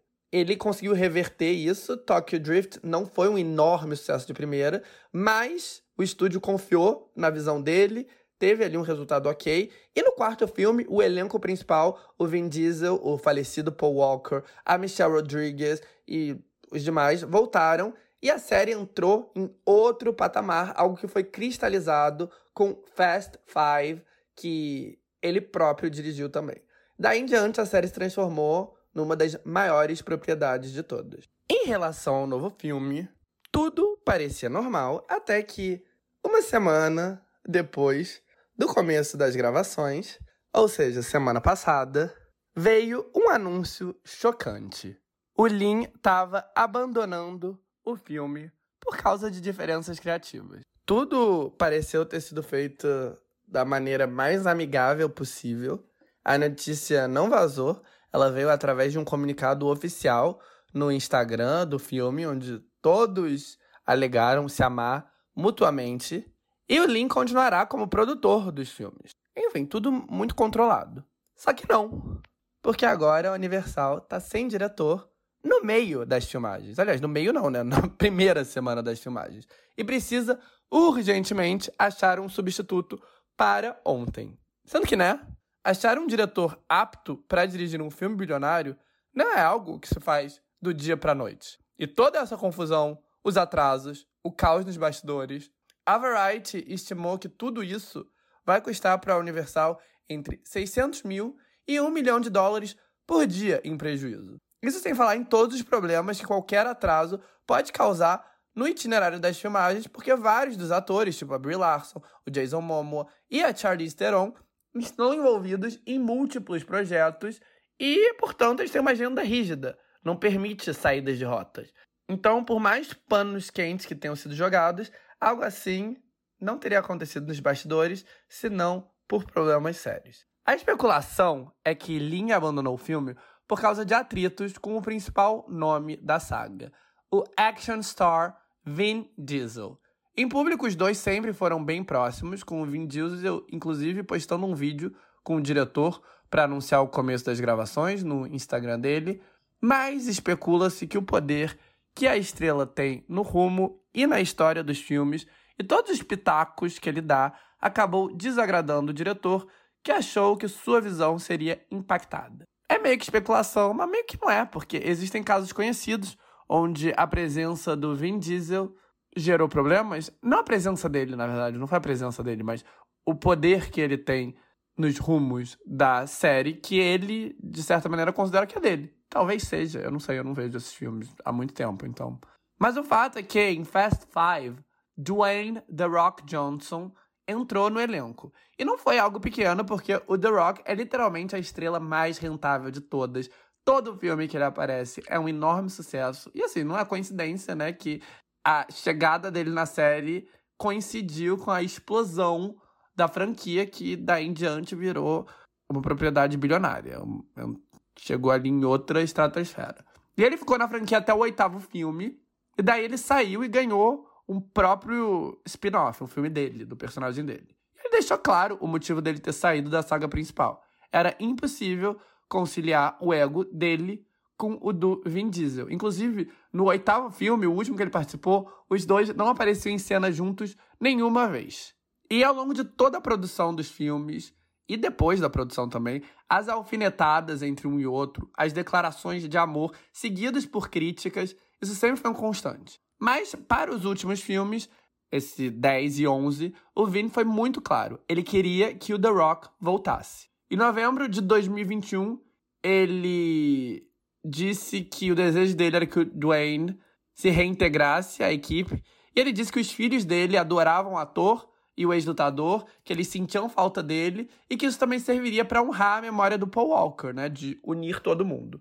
Um mês depois, para CNN, o The Rock foi taxativo, assim, ele foi direto na ferida. Ele disse que ele não gostou da postagem, ele achou um absurdo ele ter metido os filhos e a morte do Paul Walker na questão. Disse que aquilo ali foi sensacionalista, uma tentativa de manipulá-lo para voltar, quando ele já tinha deixado claro em conversas privadas que ele torcia para toda a equipe, para o sucesso do filme, mas que não tinha a menor chance do retorno dele. Tudo isso me levou para duas conclusões. A primeira é que está claro o nível de envolvimento do Vin Diesel nos filmes. É quase como se fosse um filme dele, que vai de acordo com os desejos dele. Não é o diretor que tá querendo que The Rock volte ou que The Rock não volte e que tá decidindo. Não, é, é ele, é a relação com ele que pauta tudo. E o segundo é que assim, essa briga não é um segredo, é coberta pela imprensa, os dois falam abertamente sobre isso. Mas é meio que um exemplo de double standard, né? Porque o Vin Diesel e o The Rock as duas maiores estrelas de cinema do mundo. E uma briga entre eles é tratada com respeito, sem muito sensacionalismo. Tipo, o que a gente sabe sobre a briga é o que eles falam, é a visão deles. Imagina se duas mulheres, duas atrizes grandes, tivessem uma briga similar. Imagina como a imprensa ia tratar, como ela ia sensacionalizar, como ela ia achar qualquer podre de bastidores, ia achar é, declarações de qualquer um, e ia colocar muito, mas muita linha na fogueira. Sei lá, essa é a minha impressão, que seria assim. E como é diferente, né? Quando são dois atores homens. Mas, enfim, tá, é isso que eu tenho para falar sobre Velozes e Furiosos. O que mais temos de notícias sobre Hollywood? Assim, temos também bastante buzz em torno de um filme da Barbie. A Barbie, como todo mundo sabe, eu tô falando Barbie como se eu fosse paulista. Na verdade, eu tô, eu tô fazendo o sotaque é, gringo, né? Só que eu tô parecendo paulista. Enfim, nada contra paulistas. Isso não é um problema, apenas uma observação. É, mas ela, como todo mundo sabe, é um dos maiores brinquedos do mundo.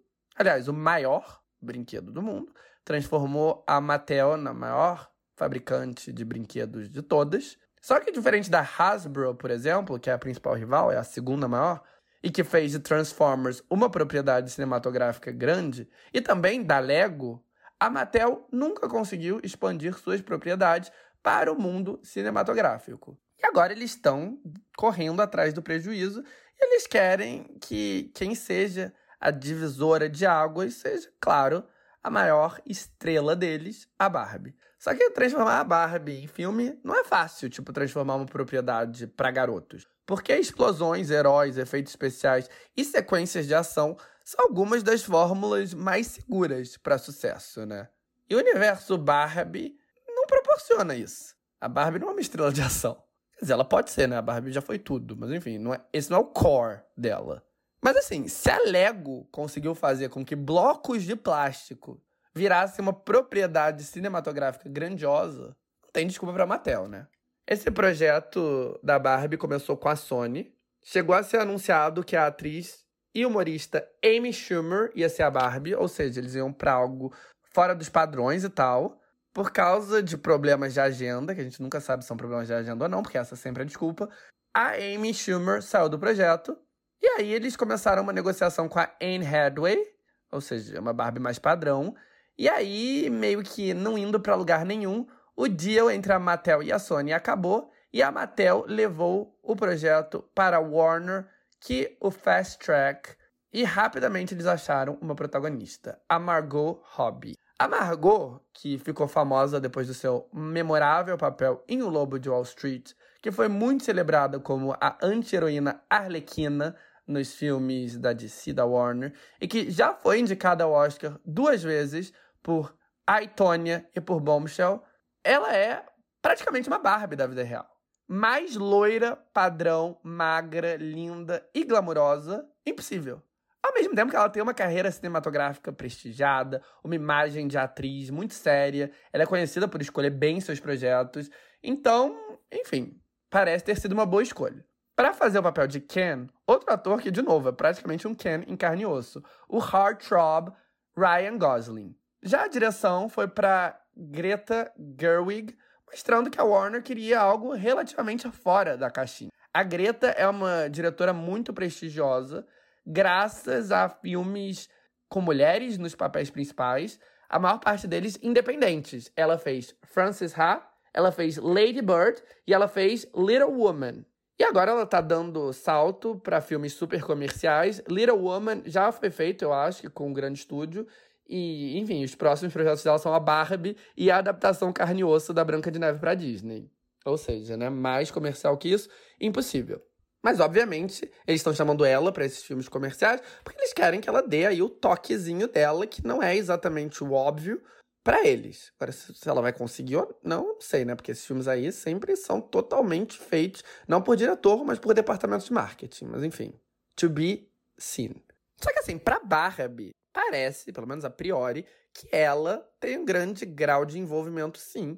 Mais do que qualquer departamento de marketing, porque o filme foi escrito por ela e pelo seu marido, outro filmmaker independente e prestigioso, Noah Baumbach, que fez aquele filme, A Marriage Story, que tinha a Scarlett Johansson, o Adam Driver, que bombou aí na Netflix faz uns dois anos, talvez. Enfim, pelo pouco que se sabe sobre o filme, vai ser algo meio satírico, meio autorreferencial, Tipo o filme do Lego, que meio que ensaia uma crítica do capitalismo, do consumo, mas acaba, obviamente, não fazendo isso nem indo pra lugar nenhum, porque, né? Como fazer esse tipo de crítica nesse tipo de filme? É impossível. E aí eu nem gosto muito, sabe? Porque fica ali aquela coisa, tipo, a gente vai para esse caminho, hein? A gente vai usar, a gente vai usar. E depois eles fazem as coisas mais óbvias possível, porque não tem muito como não fazer isso. Eu acho meio tosco. Mas o público e a crítica gostam, né? O filme do Lego foi super elogiado. E, bom, de novo, eu vou reservar o julgamento. Eu tô curioso para ver o que vai sair disso. E o motivo pelo qual Barbie está na minha mente é. Primeiro que assim, todo dia alguma pessoa famosa aleatória é anunciada como parte do elenco do filme. Sério, todo mundo parece estar no elenco. Além da Margot e do Ryan Gosling, tem América Ferreira, a comediante do Saturday Night Live, Kate McKinnon, a It Girl Harry Neff, a Issa Rae, de Insecure, o Will Ferrell, o Simu Liu, também conhecido como Shang-Chi da Marvel, o Michael Cera, quem mais? A Emma McKay, de Sex Education. Enfim, todo mundo tá nesse filme. Todo dia tem um novo anúncio de que alguém tá no elenco, é muita gente. Então, esse é o primeiro motivo, porque esse turbilhão de anúncios de pessoas do elenco me chamaram a atenção. E segundo, que a primeira foto do filme, mostrando a Margot no papel, foi divulgada no Instagram da Barbie e gerou muito burburinho. Enfim, como já disse, curioso para saber o que vai sair daí, mas já temos uma grande decepção. A Warner anunciou que eles não têm intenção de incluir a icônica Barbie Girl, a música do Aqua, no filme. Eu só tenho uma palavra para descrever isso: revoltante. Mas, por outro lado, que bom que eles anunciaram com antecedência para pelo menos mitigar né, a decepção na hora que o filme sair. O lançamento é no dia 21 de julho de 2023.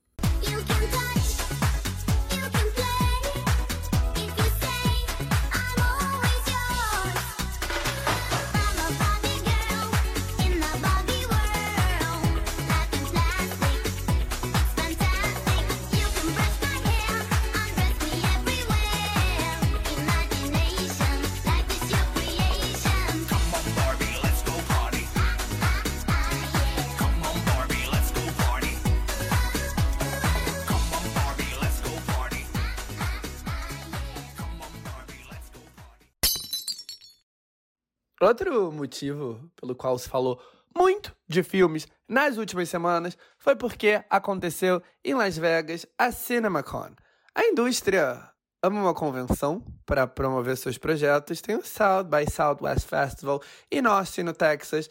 Tem, claro, o San Diego Comic Con, que já tomou uma proporção enorme. E tem esse CinemaCon que até agora eu nunca tinha ouvido falar. Não sei se eu era desatento ou se a convenção esse ano tomou outra proporção, mas suspeito que seja o segundo caso, porque eu até sou desatento, mas não para cultura pop.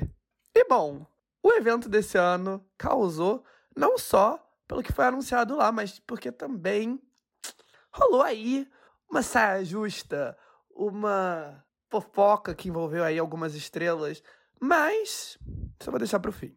O CinemaCon é um evento organizado pela NATO, quando eu ouvi isso, a primeira coisa que eu pensei foi: por que caralhos a OTAN organiza uma convenção cinematográfica? A indústria militar dos Estados Unidos não tem nenhum limite?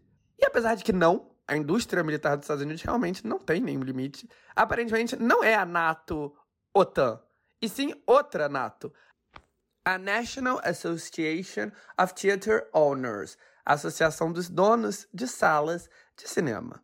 Então, o CinemaCon é basicamente um evento onde os grandes estúdios se apresentam na frente dos donos e funcionários de cinemas e fazem apresentações grandiosas sobre todas as suas maiores apostas para empolgar essa galera e fazer com que elas queiram exibir os filmes em seus estabelecimentos. Inclusive é por isso que eu suspeito que a edição de 2022 teve uma proporção maior que o normal, porque depois de dois anos de pandemia, todos os lançamentos híbridos nas plataformas de streaming e tal, a classe donos de sala de cinema estava muito desprestigiada e acho que eles devem querer recuperar a glória e ocupar um lugar central no mundo cinematográfico. Então, muito dinheiro deve ter sido investido aí nessa CinemaCon, até porque é interesse mútuo dos grandes estúdios avançar esse objetivo, porque né, tá todo mundo sedento para voltar aos tempos de enormes bilheterias, que é uma fonte de renda importante para todo mundo.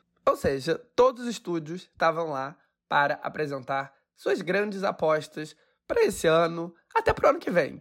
E a Disney foi a que fez a apresentação mais preguiçosa. Assim, teve estúdio que fez a apresentação de mais de duas horas. A Disney fez uma apresentação de tipo 10 minutos. O que faz completo sentido, porque vocês realmente acham que a Disney precisa convencer qualquer cinema de mostrar os filmes da Marvel? Não, né? Todo o cinema do universo está desesperado para a estreia do primeiro grande filme da Marvel de 2022, Doutor Estranho no Multiverso, que espera-se seja um fenômeno de arrecadação o maior de todos desde o último Homem-Aranha. Inclusive, o sucesso histórico do Homem-Aranha alimentou diretamente a expectativa em torno desse Doutor Estranho, já que o herói do Benedict Cumberbatch teve um papel chave em Sem Volta para Casa. Então, os donos de cinema estão todos contando os segundos para a chegada iminente de Doutor Estranho e também para os outros dois filmes Disney Marvel previstos para 2022, que são o novo Thor, que eu acho que é o 3, né? Eu não sei, mas acho que é, e o novo Pantera Negra, Wakanda Forever. Lembrando que o primeiro Pantera Negra foi um fenômeno que ultrapassou um bilhão de dólares, então espera-se aí que esse segundo arrebente a boca do balão. Eu amo expressões antiga, gente. Arrebentar a boca do balão. Muito bom essa expressão. Mas.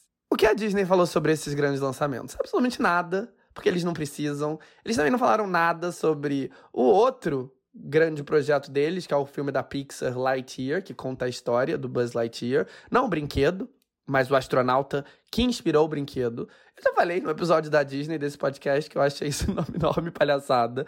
Porque assim, já teve quatro filmes do Toy Story e nenhum deles eles sequer indicam que o Buzz, o brinquedo, era inspirado numa pessoa real. Então é muito fazer o público de otário tirar do rabo essa origin story, essa origem que não existia até 10 minutos atrás, mas não é fazer o público de otário, né? O público é otário e esse filme provavelmente vai ser um grande sucesso. Então a Disney tá errada? Não tá. Só que se a Disney não falou do novo Lightyear, não falou de nenhum filme da Marvel. Não falou do filme dos estúdios Disney de animação que vai ser lançado no final do ano, Stranger World. Do que diabos eles falaram? E a resposta é que eles falaram do novo Avatar. A sequência do filme do James Cameron, que está em produção faz mais de 10 anos. Para quem não lembra, Avatar foi o primeiro filme é, do Cameron depois do fenômeno histórico que foi Titanic. E foi um filme que revolucionou Hollywood pelo uso de 3D. Foi o filme que criou a tecnologia, que permitiu que durante um ano todo filme lançado fosse 3D. Vocês lembram dessa febre? Que todo mundo só queria ver filme 3D. Aí todo mundo viu que era um desperdício de dinheiro e parou de fazer isso. E Avatar começou isso. E não era da Disney, era da Fox. Mas passou a ser da Disney depois que o conglomerado comprou por mais de 50 bilhões de dólares todo o setor de entretenimento, todo o catálogo da companhia do Rupert Murdoch. Enfim, na CinemaCon, a Disney mostrou pela primeira vez um teaser do filme e confirmou o nome dele: Avatar: The Way of Water. Ele ainda está em pós-produção e a estreia é em dezembro desse ano. E esse teaser, que teve a estreia exclusiva lá no CinemaCon, vai ser mostrado ao público pela primeira vez, junto com o novo Doutor Estranho, a partir dessa sexta, e uma semana depois vai ser disponibilizado online. Eu lembro do hype enorme que foi o primeiro Avatar. Inclusive, eu fui vê-lo no cinema, porque, enfim, todo mundo queria ver, né? O que era esse filme em 3D? Não existia isso até então.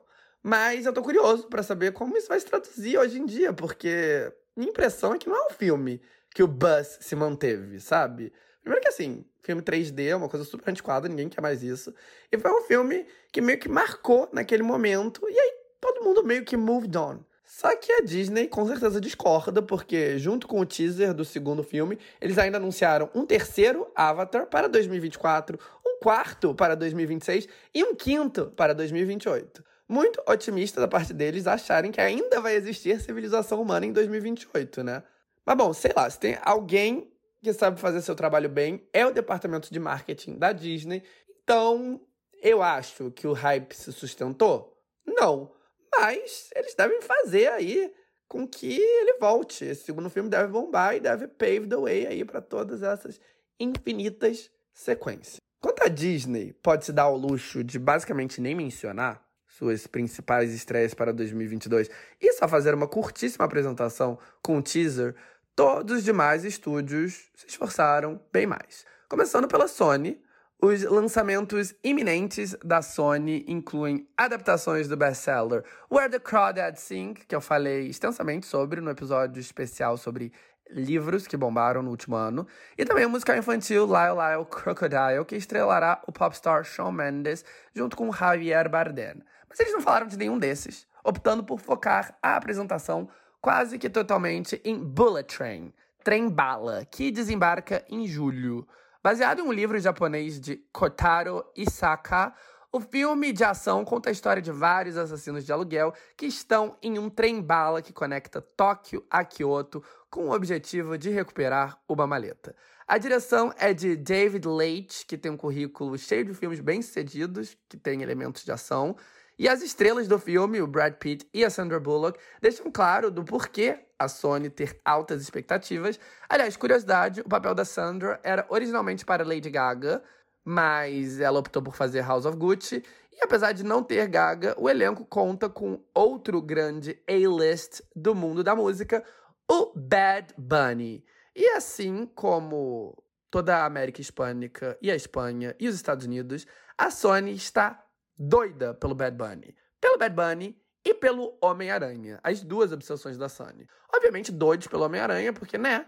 É a maior propriedade deles. A maior propriedade de todas, inclusive. E a maior deles, mesmo que agora é dividida com a Marvel. E eles celebraram bastante o sucesso de Spider-Man No Way Home no CinemaCon, junto com os donos do cinema, que foram outros dos grandes beneficiados, porque não é exagero dizer que depois de dois anos muito difíceis e lançamentos híbridos e todo o estúdio priorizando plataformas de streaming, Homem-Aranha Sem Volta para Casa literalmente salvou as salas de cinema. E para felicidade de todos, a Sony está totalmente focada em expandir o universo Spider-Man, um paralelo ao universo estendido da Marvel, claro, porque esse é da Disney. E para isso, para fazer o próprio, eles estão fazendo vários filmes focados nos vilões do Homem-Aranha, esses filmes não são vilões, né? São anti-heróis. É uma distinção importante. Mas bom, primeiro eles fizeram Venom, que estrela o Tom Hardy, e a crítica não gostou, mas o público sim. Todos os dois filmes já lançados tiveram boa bilheteria, e no CinemaCon eles anunciaram que um terceiro está vindo aí. E daí também teve Morbius, com o Jared Leto. Nesse caso, a crítica não gostou, nem o público gostou. Todo mundo achou uma merda, foi um desastre. Eles não mencionaram esse filme, obviamente, no CinemaCon, não vai ter sequência, mas eles vão continuar tentando agradar, porque vem aí Craven the Hunter, que estrela o britânico Aaron Taylor Johnson, e Madam Web, com a Dakota Johnson, ambos previstos para 2023. E aí, na CinemaCon, eles anunciaram um quarto projeto em torno de um anti-herói conhecido. Quarto não, né? Quinto. Enfim, em torno de um anti-herói conhecido como El Matador. Não, El Muerto. E a estrela será nada mais, nada menos que o Bad Bunny. O que eu acho engraçado nisso tudo é que assim. Eu não sou um grande conhecedor de Spider-Man, mas todos esses vilões anti-heróis, sei lá, Craver the Hunter, Madam Web, Venom, Morbius, são estabelecidos, aparecem em vários comics do herói, tem a própria página no Wikipedia. E já esse El Muerto, não, ele não, ele basicamente não existe. Ele aparentemente apareceu duas vezes no comic. Ele nem sequer tem uma página ou menção na Wikipedia. Ninguém conhece ele. A Sony forçou hard a barra, mas tá claro que eles querem um filme com um anti-herói latino e querem dar um veículo estrelar para o maior fenômeno do mundo latino contemporâneo, que é o Bad Bunny. Inclusive, o boato é que a Sony estava tão desesperada para fazer uma franquia em torno dele, do Bad Bunny, que eles pediram para ele escolher um personagem que ele queria interpretar. E ele disse que ele queria interpretar um lutador, porque a paixão dele por luta livre e pelo WWE, World Wrestling Entertainment, é algo bastante conhecido. Ele, inclusive, recentemente participou ele, de uma luta no WWE e ele anunciou a turnê dos Estados Unidos dele através de uma luta. Então, por isso, a criação desse novo projeto em torno do El Muerto, que é um lutador de luta livre mexicano. Apesar de que o Bad Bunny é porto-riquenho. Mas é Hollywood, né? O que é a América Latina para os Estados Unidos, se não um grande México? A Bruna Marquezine, que vai estrelar um filme da DC em breve, também vai fazer uma personagem de origem mexicana. Em todo caso, El Muerto, com Bad Bunny no papel título, ainda nem sequer está em produção, mas já tem data de estreia, 12 de janeiro de 2024. Além de El Muerto, e de todo o universo expandido de anti-heróis, a Sony ainda tem os filmes animados do Spider-Verse, do Aranha-Verso. E no CinemaCon eles também mostraram as primeiras imagens da sequência de Homem-Aranha através do Aranha-Verso, previsto para junho do ano que vem.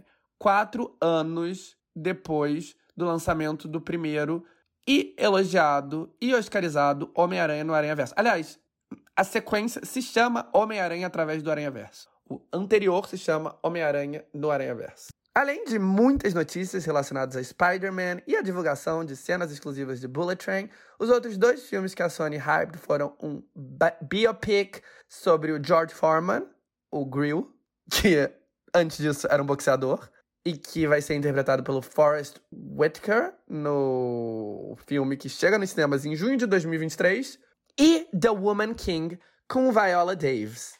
Viola, inclusive, foi honrada na convenção.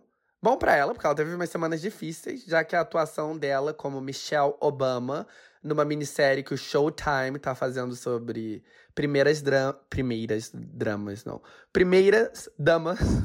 é... Chegou a hora do remix, gente. Agora tudo que eu vou falar vai ser remixado, porque eu não consigo mais pronunciar, eu tô cansado. Mas, enfim, ela tá interpretando a Michelle Obama numa minissérie sobre primeiras damas e assim, a atuação dela virou meme, porque tá muito exagerado. Se você quer dar umas boas risadas, vale a pena dar um Google aí em algumas cenas, nos memes, porque, enfim, hilário. Mas a Viola não gostou, tá? Ela afirmou no palco que ela não achou graça nenhuma, que ela ficou mal. E, enfim, tadinha, gente. Não tem como negar, ela é uma atriz fantástica. A gente tá rindo, mas a gente sabe que ela é foda. Sony, Disney, quem mais? Tem a Lionsgate, comparado com todas as demais. A Lionsgate não é um estúdio tão grande assim, não é um conglomerado gigantesco. Inclusive, ela provavelmente vai ser adquirida em breve, tal como aconteceu com a MGM, que a Amazon comprou. Isso não quer dizer que eles não tenham propriedades grandes. Crepúsculo é deles. E também Jogos Vorazes. E o grande anúncio que eles fizeram foi relacionado a Jogos Vorazes.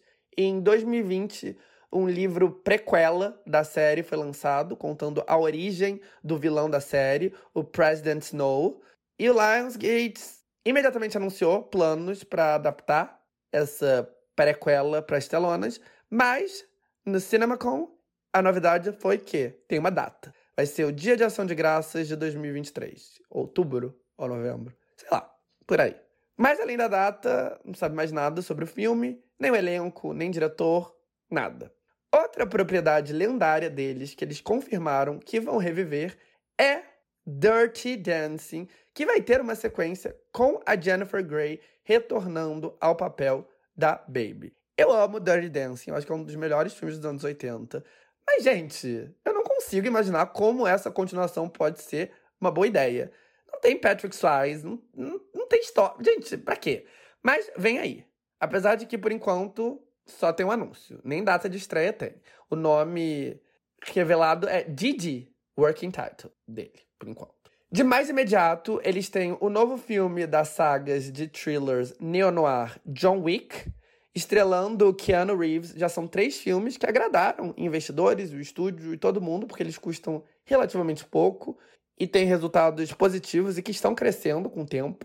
O segundo rendeu mais que o primeiro, que rendeu menos que o terceiro, ou seja, foi crescendo.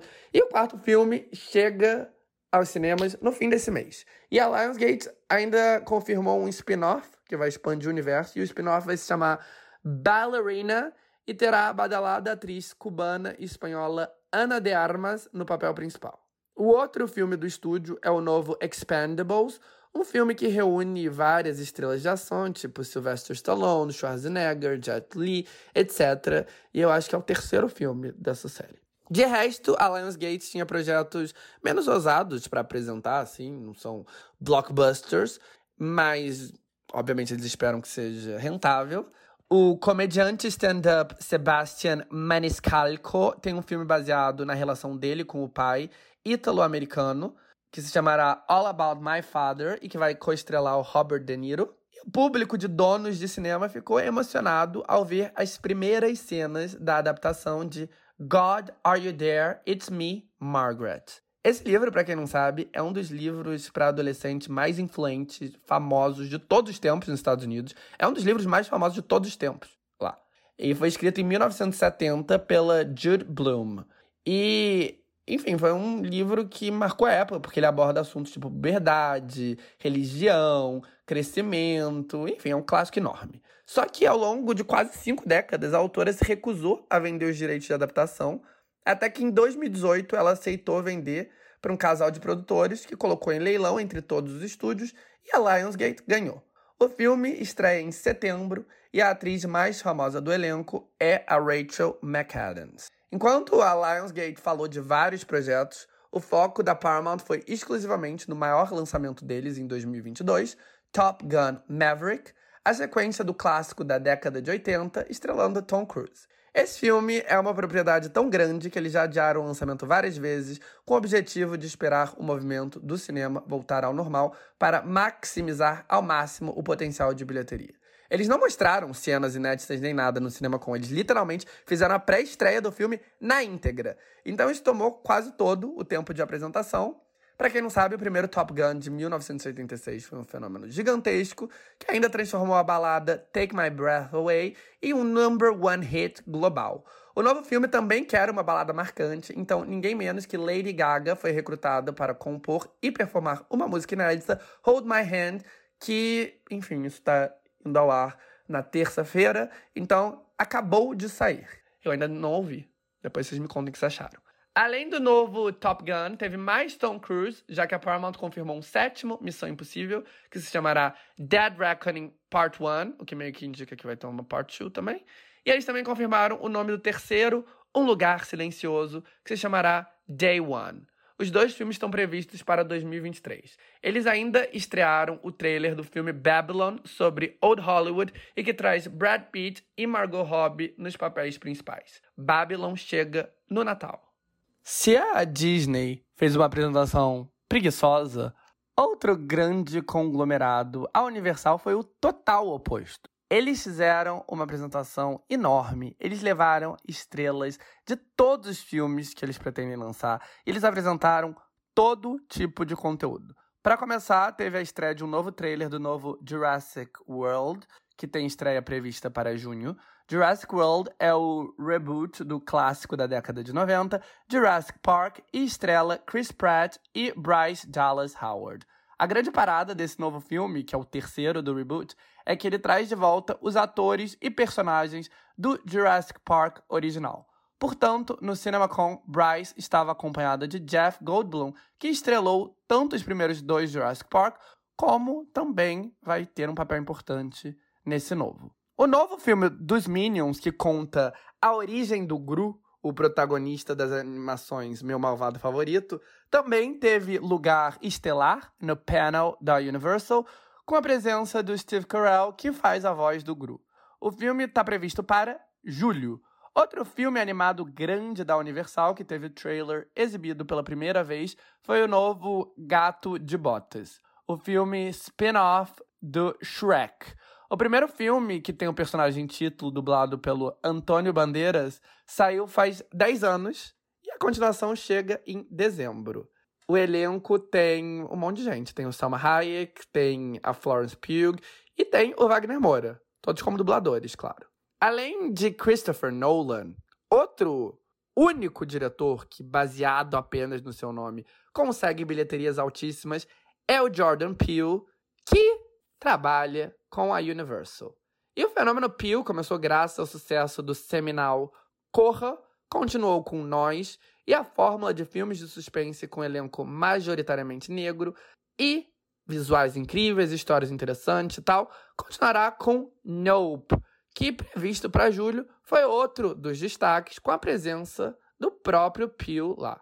Finalizando as grandes apostas da Universal, tem também Halloween Ends, o novo filme da franquia de terror Halloween, Jamie Lee Curtis, a estrela desses filmes, estava lá para apresentar o longa, que, claro, chega no Halloween. Além das principais apostas, os outros filmes apresentados foram Bros, a primeira comédia romântica LGBTQ de um grande estúdio, dirigido e estrelado por Billy Eichner, ou Eichner, não sei. Easter Sunday, um filme que nasceu do desejo de Steven Spielberg de trabalhar com o comediante de stand-up filipino-americano Joe Coy.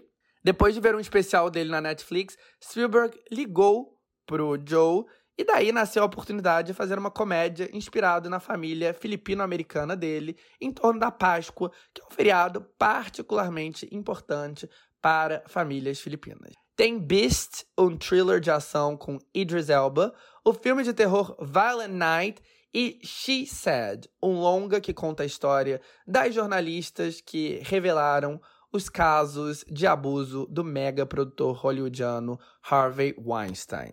Esse tipo de filme, se bem promovido, bem produzido, bem escrito, é sempre um queridinho das premiações, o que nesse caso vai ser irônico, porque foi a própria Hollywood que enabled Weinstein. Mas ok, isso é outro assunto. Para finalizar, temos a Warner, que, tal como a Universal, fez uma apresentação lotada de coisas, cheia de esforço. Mas a coisa mais juicy, a maior fofoca da CinemaCon, bom, aconteceu no panel deles, mas não foi porque eles planejaram. Mas bom, primeiro vamos falar dos anúncios feitos. O primeiro grande destaque foi Elvis, o filme biológico, biológico não, biográfico, musical sobre o rei do rock, Elvis Presley, dirigido pelo Baz Luhrmann. Baz é um dos cineastas com uma visão, uma estética muito características, né? Eu acho que a gente identifica fácil um filme dele. E essa visão se traduziu em grandes sucessos, como Romeo e Julieta, com a Claire Danes e o Leonardo DiCaprio, lá em meados de 90, o Grande Gatsby, mais recentemente, e o muito celebrado Moulin Rouge, entre um e outro. Ele também teve por detrás de alguns fracassos custosos, como Australia, que deveria servir como homenagem para o país natal dele, e também da série da Netflix The Get Down. Mas parece que Elvis está bem mais para um acerto do que para um fracasso, baseado no burburinho inicial. Todo mundo tá falando super bem. E o Baz estava lá no CinemaCon para uma sessão de perguntas e respostas e para mostrar cenas exclusivas do filme que chega em junho. Também estava lá o ator que fará o papel título do Elvis, o Austin Butler.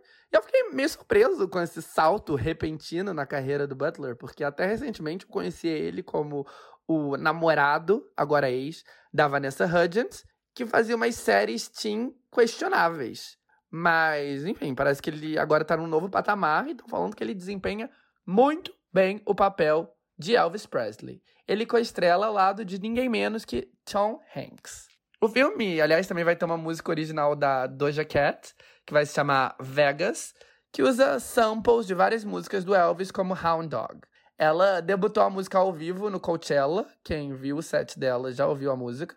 E a música sairá oficialmente nas plataformas no dia 16. Uma tendência que não é nova, mas que está super presente nesses grandes lançamentos do verão, é recrutar cantoras pop para dar star power com músicas exclusivas, né? Tem a Doja em Elvis, a Lady Gaga no novo Top Gun e a Taylor Swift colaborando com a música principal da adaptação de Where Crowd. Ai, gente, difícil de falar. Com a adaptação de Where the Crowded Sing da Sony. O longa anterior do Bass, Great Gatsby, soube fazer ótimo uso de uma música de uma popstar do momento, porque, sei lá, vocês lembram de Young and Beautiful da Lana Del Rey, que foi feita para esse longa e, enfim, bombou muito. Além do Elvis, a outra grande estrela do panel, grandes estrelas no plural, foram as propriedades da DC Comics, né? Nada melhor do que super-heróis, heróis para animar todo mundo, público, estúdios, os donos de cinema. E a apresentação da Warner já começou causando, com eles confirmando a sequência de The Batman com a volta do Robert Pattinson, da Zoe Kravitz e do diretor. E assim, eu não entendi porque não nos causou, porque quem no planeta tava achando que não ia ter uma sequência? Tipo assim, óbvio. Além disso, Dwayne The Rock Johnson também estava lá para hype o seu novo filme do universo expandido da DC, Black Adam, um filme de super-herói estrelando o The Rock. Tem alguma chance disso não dar certo? Aliás, o Dwayne vai estar em dois filmes da DC. É, Black Adams é a grande aposta, mas ele também estreou o trailer da animação infantil Super Pets, focado nos pets dos heróis, do super-homem, e os amigos pets do pet do super-homem, e enfim, ele vai fazer a voz aí do pet principal. Também teve cenas inéditas do novo Aquaman, do próximo Shazam e de um dos filmes mais esperados de todos, The Flash. Na apresentação, claro, a Warner quis ofuscar os problemas que o protagonista do filme, Ezra Miller, tem se envolvido nos últimos tempos. Portanto, o foco foi na participação de Michael Keaton, que retorna como o Batman que ele interpretou nos dois filmes dirigidos por Tim Burton no começo da década de 90. Ben Affleck, que é o Batman oficial do universo estendido de si, também vai estar no filme. O Robert Pattinson, que é o Batman em The Batman, não tem nada a ver com o multiverso de si. E se você tá confuso, e por que você não estaria, eu meio que expliquei toda essa confusão e como tudo isso funciona no episódio 25. Inclusive, esse episódio, em muitos momentos, parece quase uma sequência do 25, né? Porque eu falei do Elon Musk, eu falei da DC, enfim. Além dos filmes da DC e do Elvis, o outro filme que gerou muito entusiasmo foi Wonka. Wonka é um filme que conta a origem de Willy Wonka, da fábrica de chocolates. E, gente, como vocês podem notar, histórias de origem são a maior obsessão de Hollywood no momento. Todo estúdio tem um filme que é uma história de origem. A história de origem do Groot, meu malvado favorito. A história de origem do Buzz Lightyear. A história de origem do Willy Wonka. A história de origem do President Snow dos Jogos Vorazes. Enfim, é isso. Histórias de origem. Um must. E no caso da história de origem do Wonka, o Timothée Chalamet, que é em Mas, né, faz o papel título. E o Timothée Chalamet realmente é o Johnny Depp da nova geração. No bom sentido, não no sentido de agressor e completamente fudido da cabeça, mas no sentido de ator com um look excentricamente charmoso, que faz uns papéis mais risky, junto com papéis mais comerciais. E um monte de gente é inexplicavelmente apaixonada e obcecada por ele. Lembrando que quem interpretou Willy Wonka pela última vez foi justamente o Johnny Depp naquele filme do Tim Burton, que foi um enorme fenômeno lá em 2005. Bom, finalmente, chegando ao fim temos a parte da apresentação da Warner que causou. Temos a fofoca, temos a fofoca, temos o babado. Olivia Wilde é uma atriz badalada que agora tá fazendo sua estreia como diretora. Tava lá para apresentar o seu filme Don't Worry Darling um thriller psicológico ambientado na década de 50, num condomínio utópico, onde nada é o que parece. Um filme que parece super interessante, um trailer lindo. A própria Olivia tem um papel no filme, que ainda conta com Florence Pugh no papel principal, Chris Pine, Gemma Chan e em outro dos papéis principais, o Harry Styles. E o Harry, como eu já falei aqui, é o artista do momento. Ele tem o single número um do mundo, o álbum mais esperado do ano. Ele é o momento, ele tá nesse filme, e além disso tudo, ele é o namorado da Olivia Wilde na vida real. E aí o trailer agradou, a apresentação da Olivia agradou, ela tava lá falando do palco, apresentando o projeto, falando por que era importante para ele. E aí alguém se aproximou do palco, entregou um envelope para ela, que pegou, bastante confusa, abriu e disse que era um roteiro. E depois ela seguiu. E aí, poucas horas depois, descobriu que, na real, eram legal papers papéis legais do processo de custódia dela com o ex, o ator e comediante Jason Sudeikis, também conhecido como Ted Lasso. Daí muitas questões vieram. Primeiro, uma questão relacionada à segurança. Como alguém pode interromper uma apresentação para entregar algo para uma pessoa, uma grande estrela, que está no palco? O CinemaCon se desculpou, disse que vai rever todos os protocolos de segurança, que isso não deveria ter acontecido. E segundo, o que diabos? Por que o Jason Sudeikis iria entregar papéis de custódia em um momento tão importante, tão crucial, como o momento que a sua mãe, que sua mãe, que sua ex e mãe de suas duas filhas tá no palco apresentando o primeiro filme que ela dirigiu. Interferir nesse momento é super escroto. O que leva a outra pergunta. Ele sabia que eu entregar os papéis naquele momento? E bom, gente, de acordo com todo especialista legal que foi entrevistado, e não foram poucos, sim, é claro que ele sabia. Ou seja, foi escroto pra cacete. Pouco se sabe sobre a vida pós-divórcio de Olivia Wilde e Sudeikis, mas tudo parece muito bem. Eles sempre pareceram cordiais um com o outro. No profissional, ele tá no topo do mundo graças ao sucesso de Ted Lasso. Ela também tá muito bem na carreira e também na vida amorosa, com a relação bastante feliz com o maior e mais desejado popstar do mundo, Harry Styles. Mas só de estar tendo uma batalha de custódia já é sinal que há algo errado. Inclusive, no primeiro episódio desse podcast, cujo tema era Ted Lasso, eu já comentei sobre o romance entre a ex dele, Olivia, com o Harry, e que havia boatos que ele estava um pouco incomodado, enciumado, até porque o Harry é 10 anos mais novo que ela, o que, né, porque ele se importa, dado que ele próprio é quase 10 anos mais velho que ela. Mas bom, era só boatos. Mas, para o legal team dele tentar interferir num momento profissional tão importante para ela, uma coisa tá clara na vida real, ele não é nenhum Ted Lasso.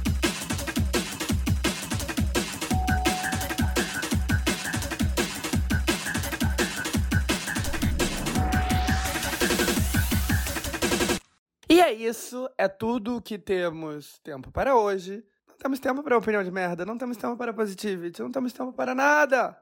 Mas tudo bem, acontece. Semana que vem eu volto com muito mais. Tá bom? Beijos, Amo vocês.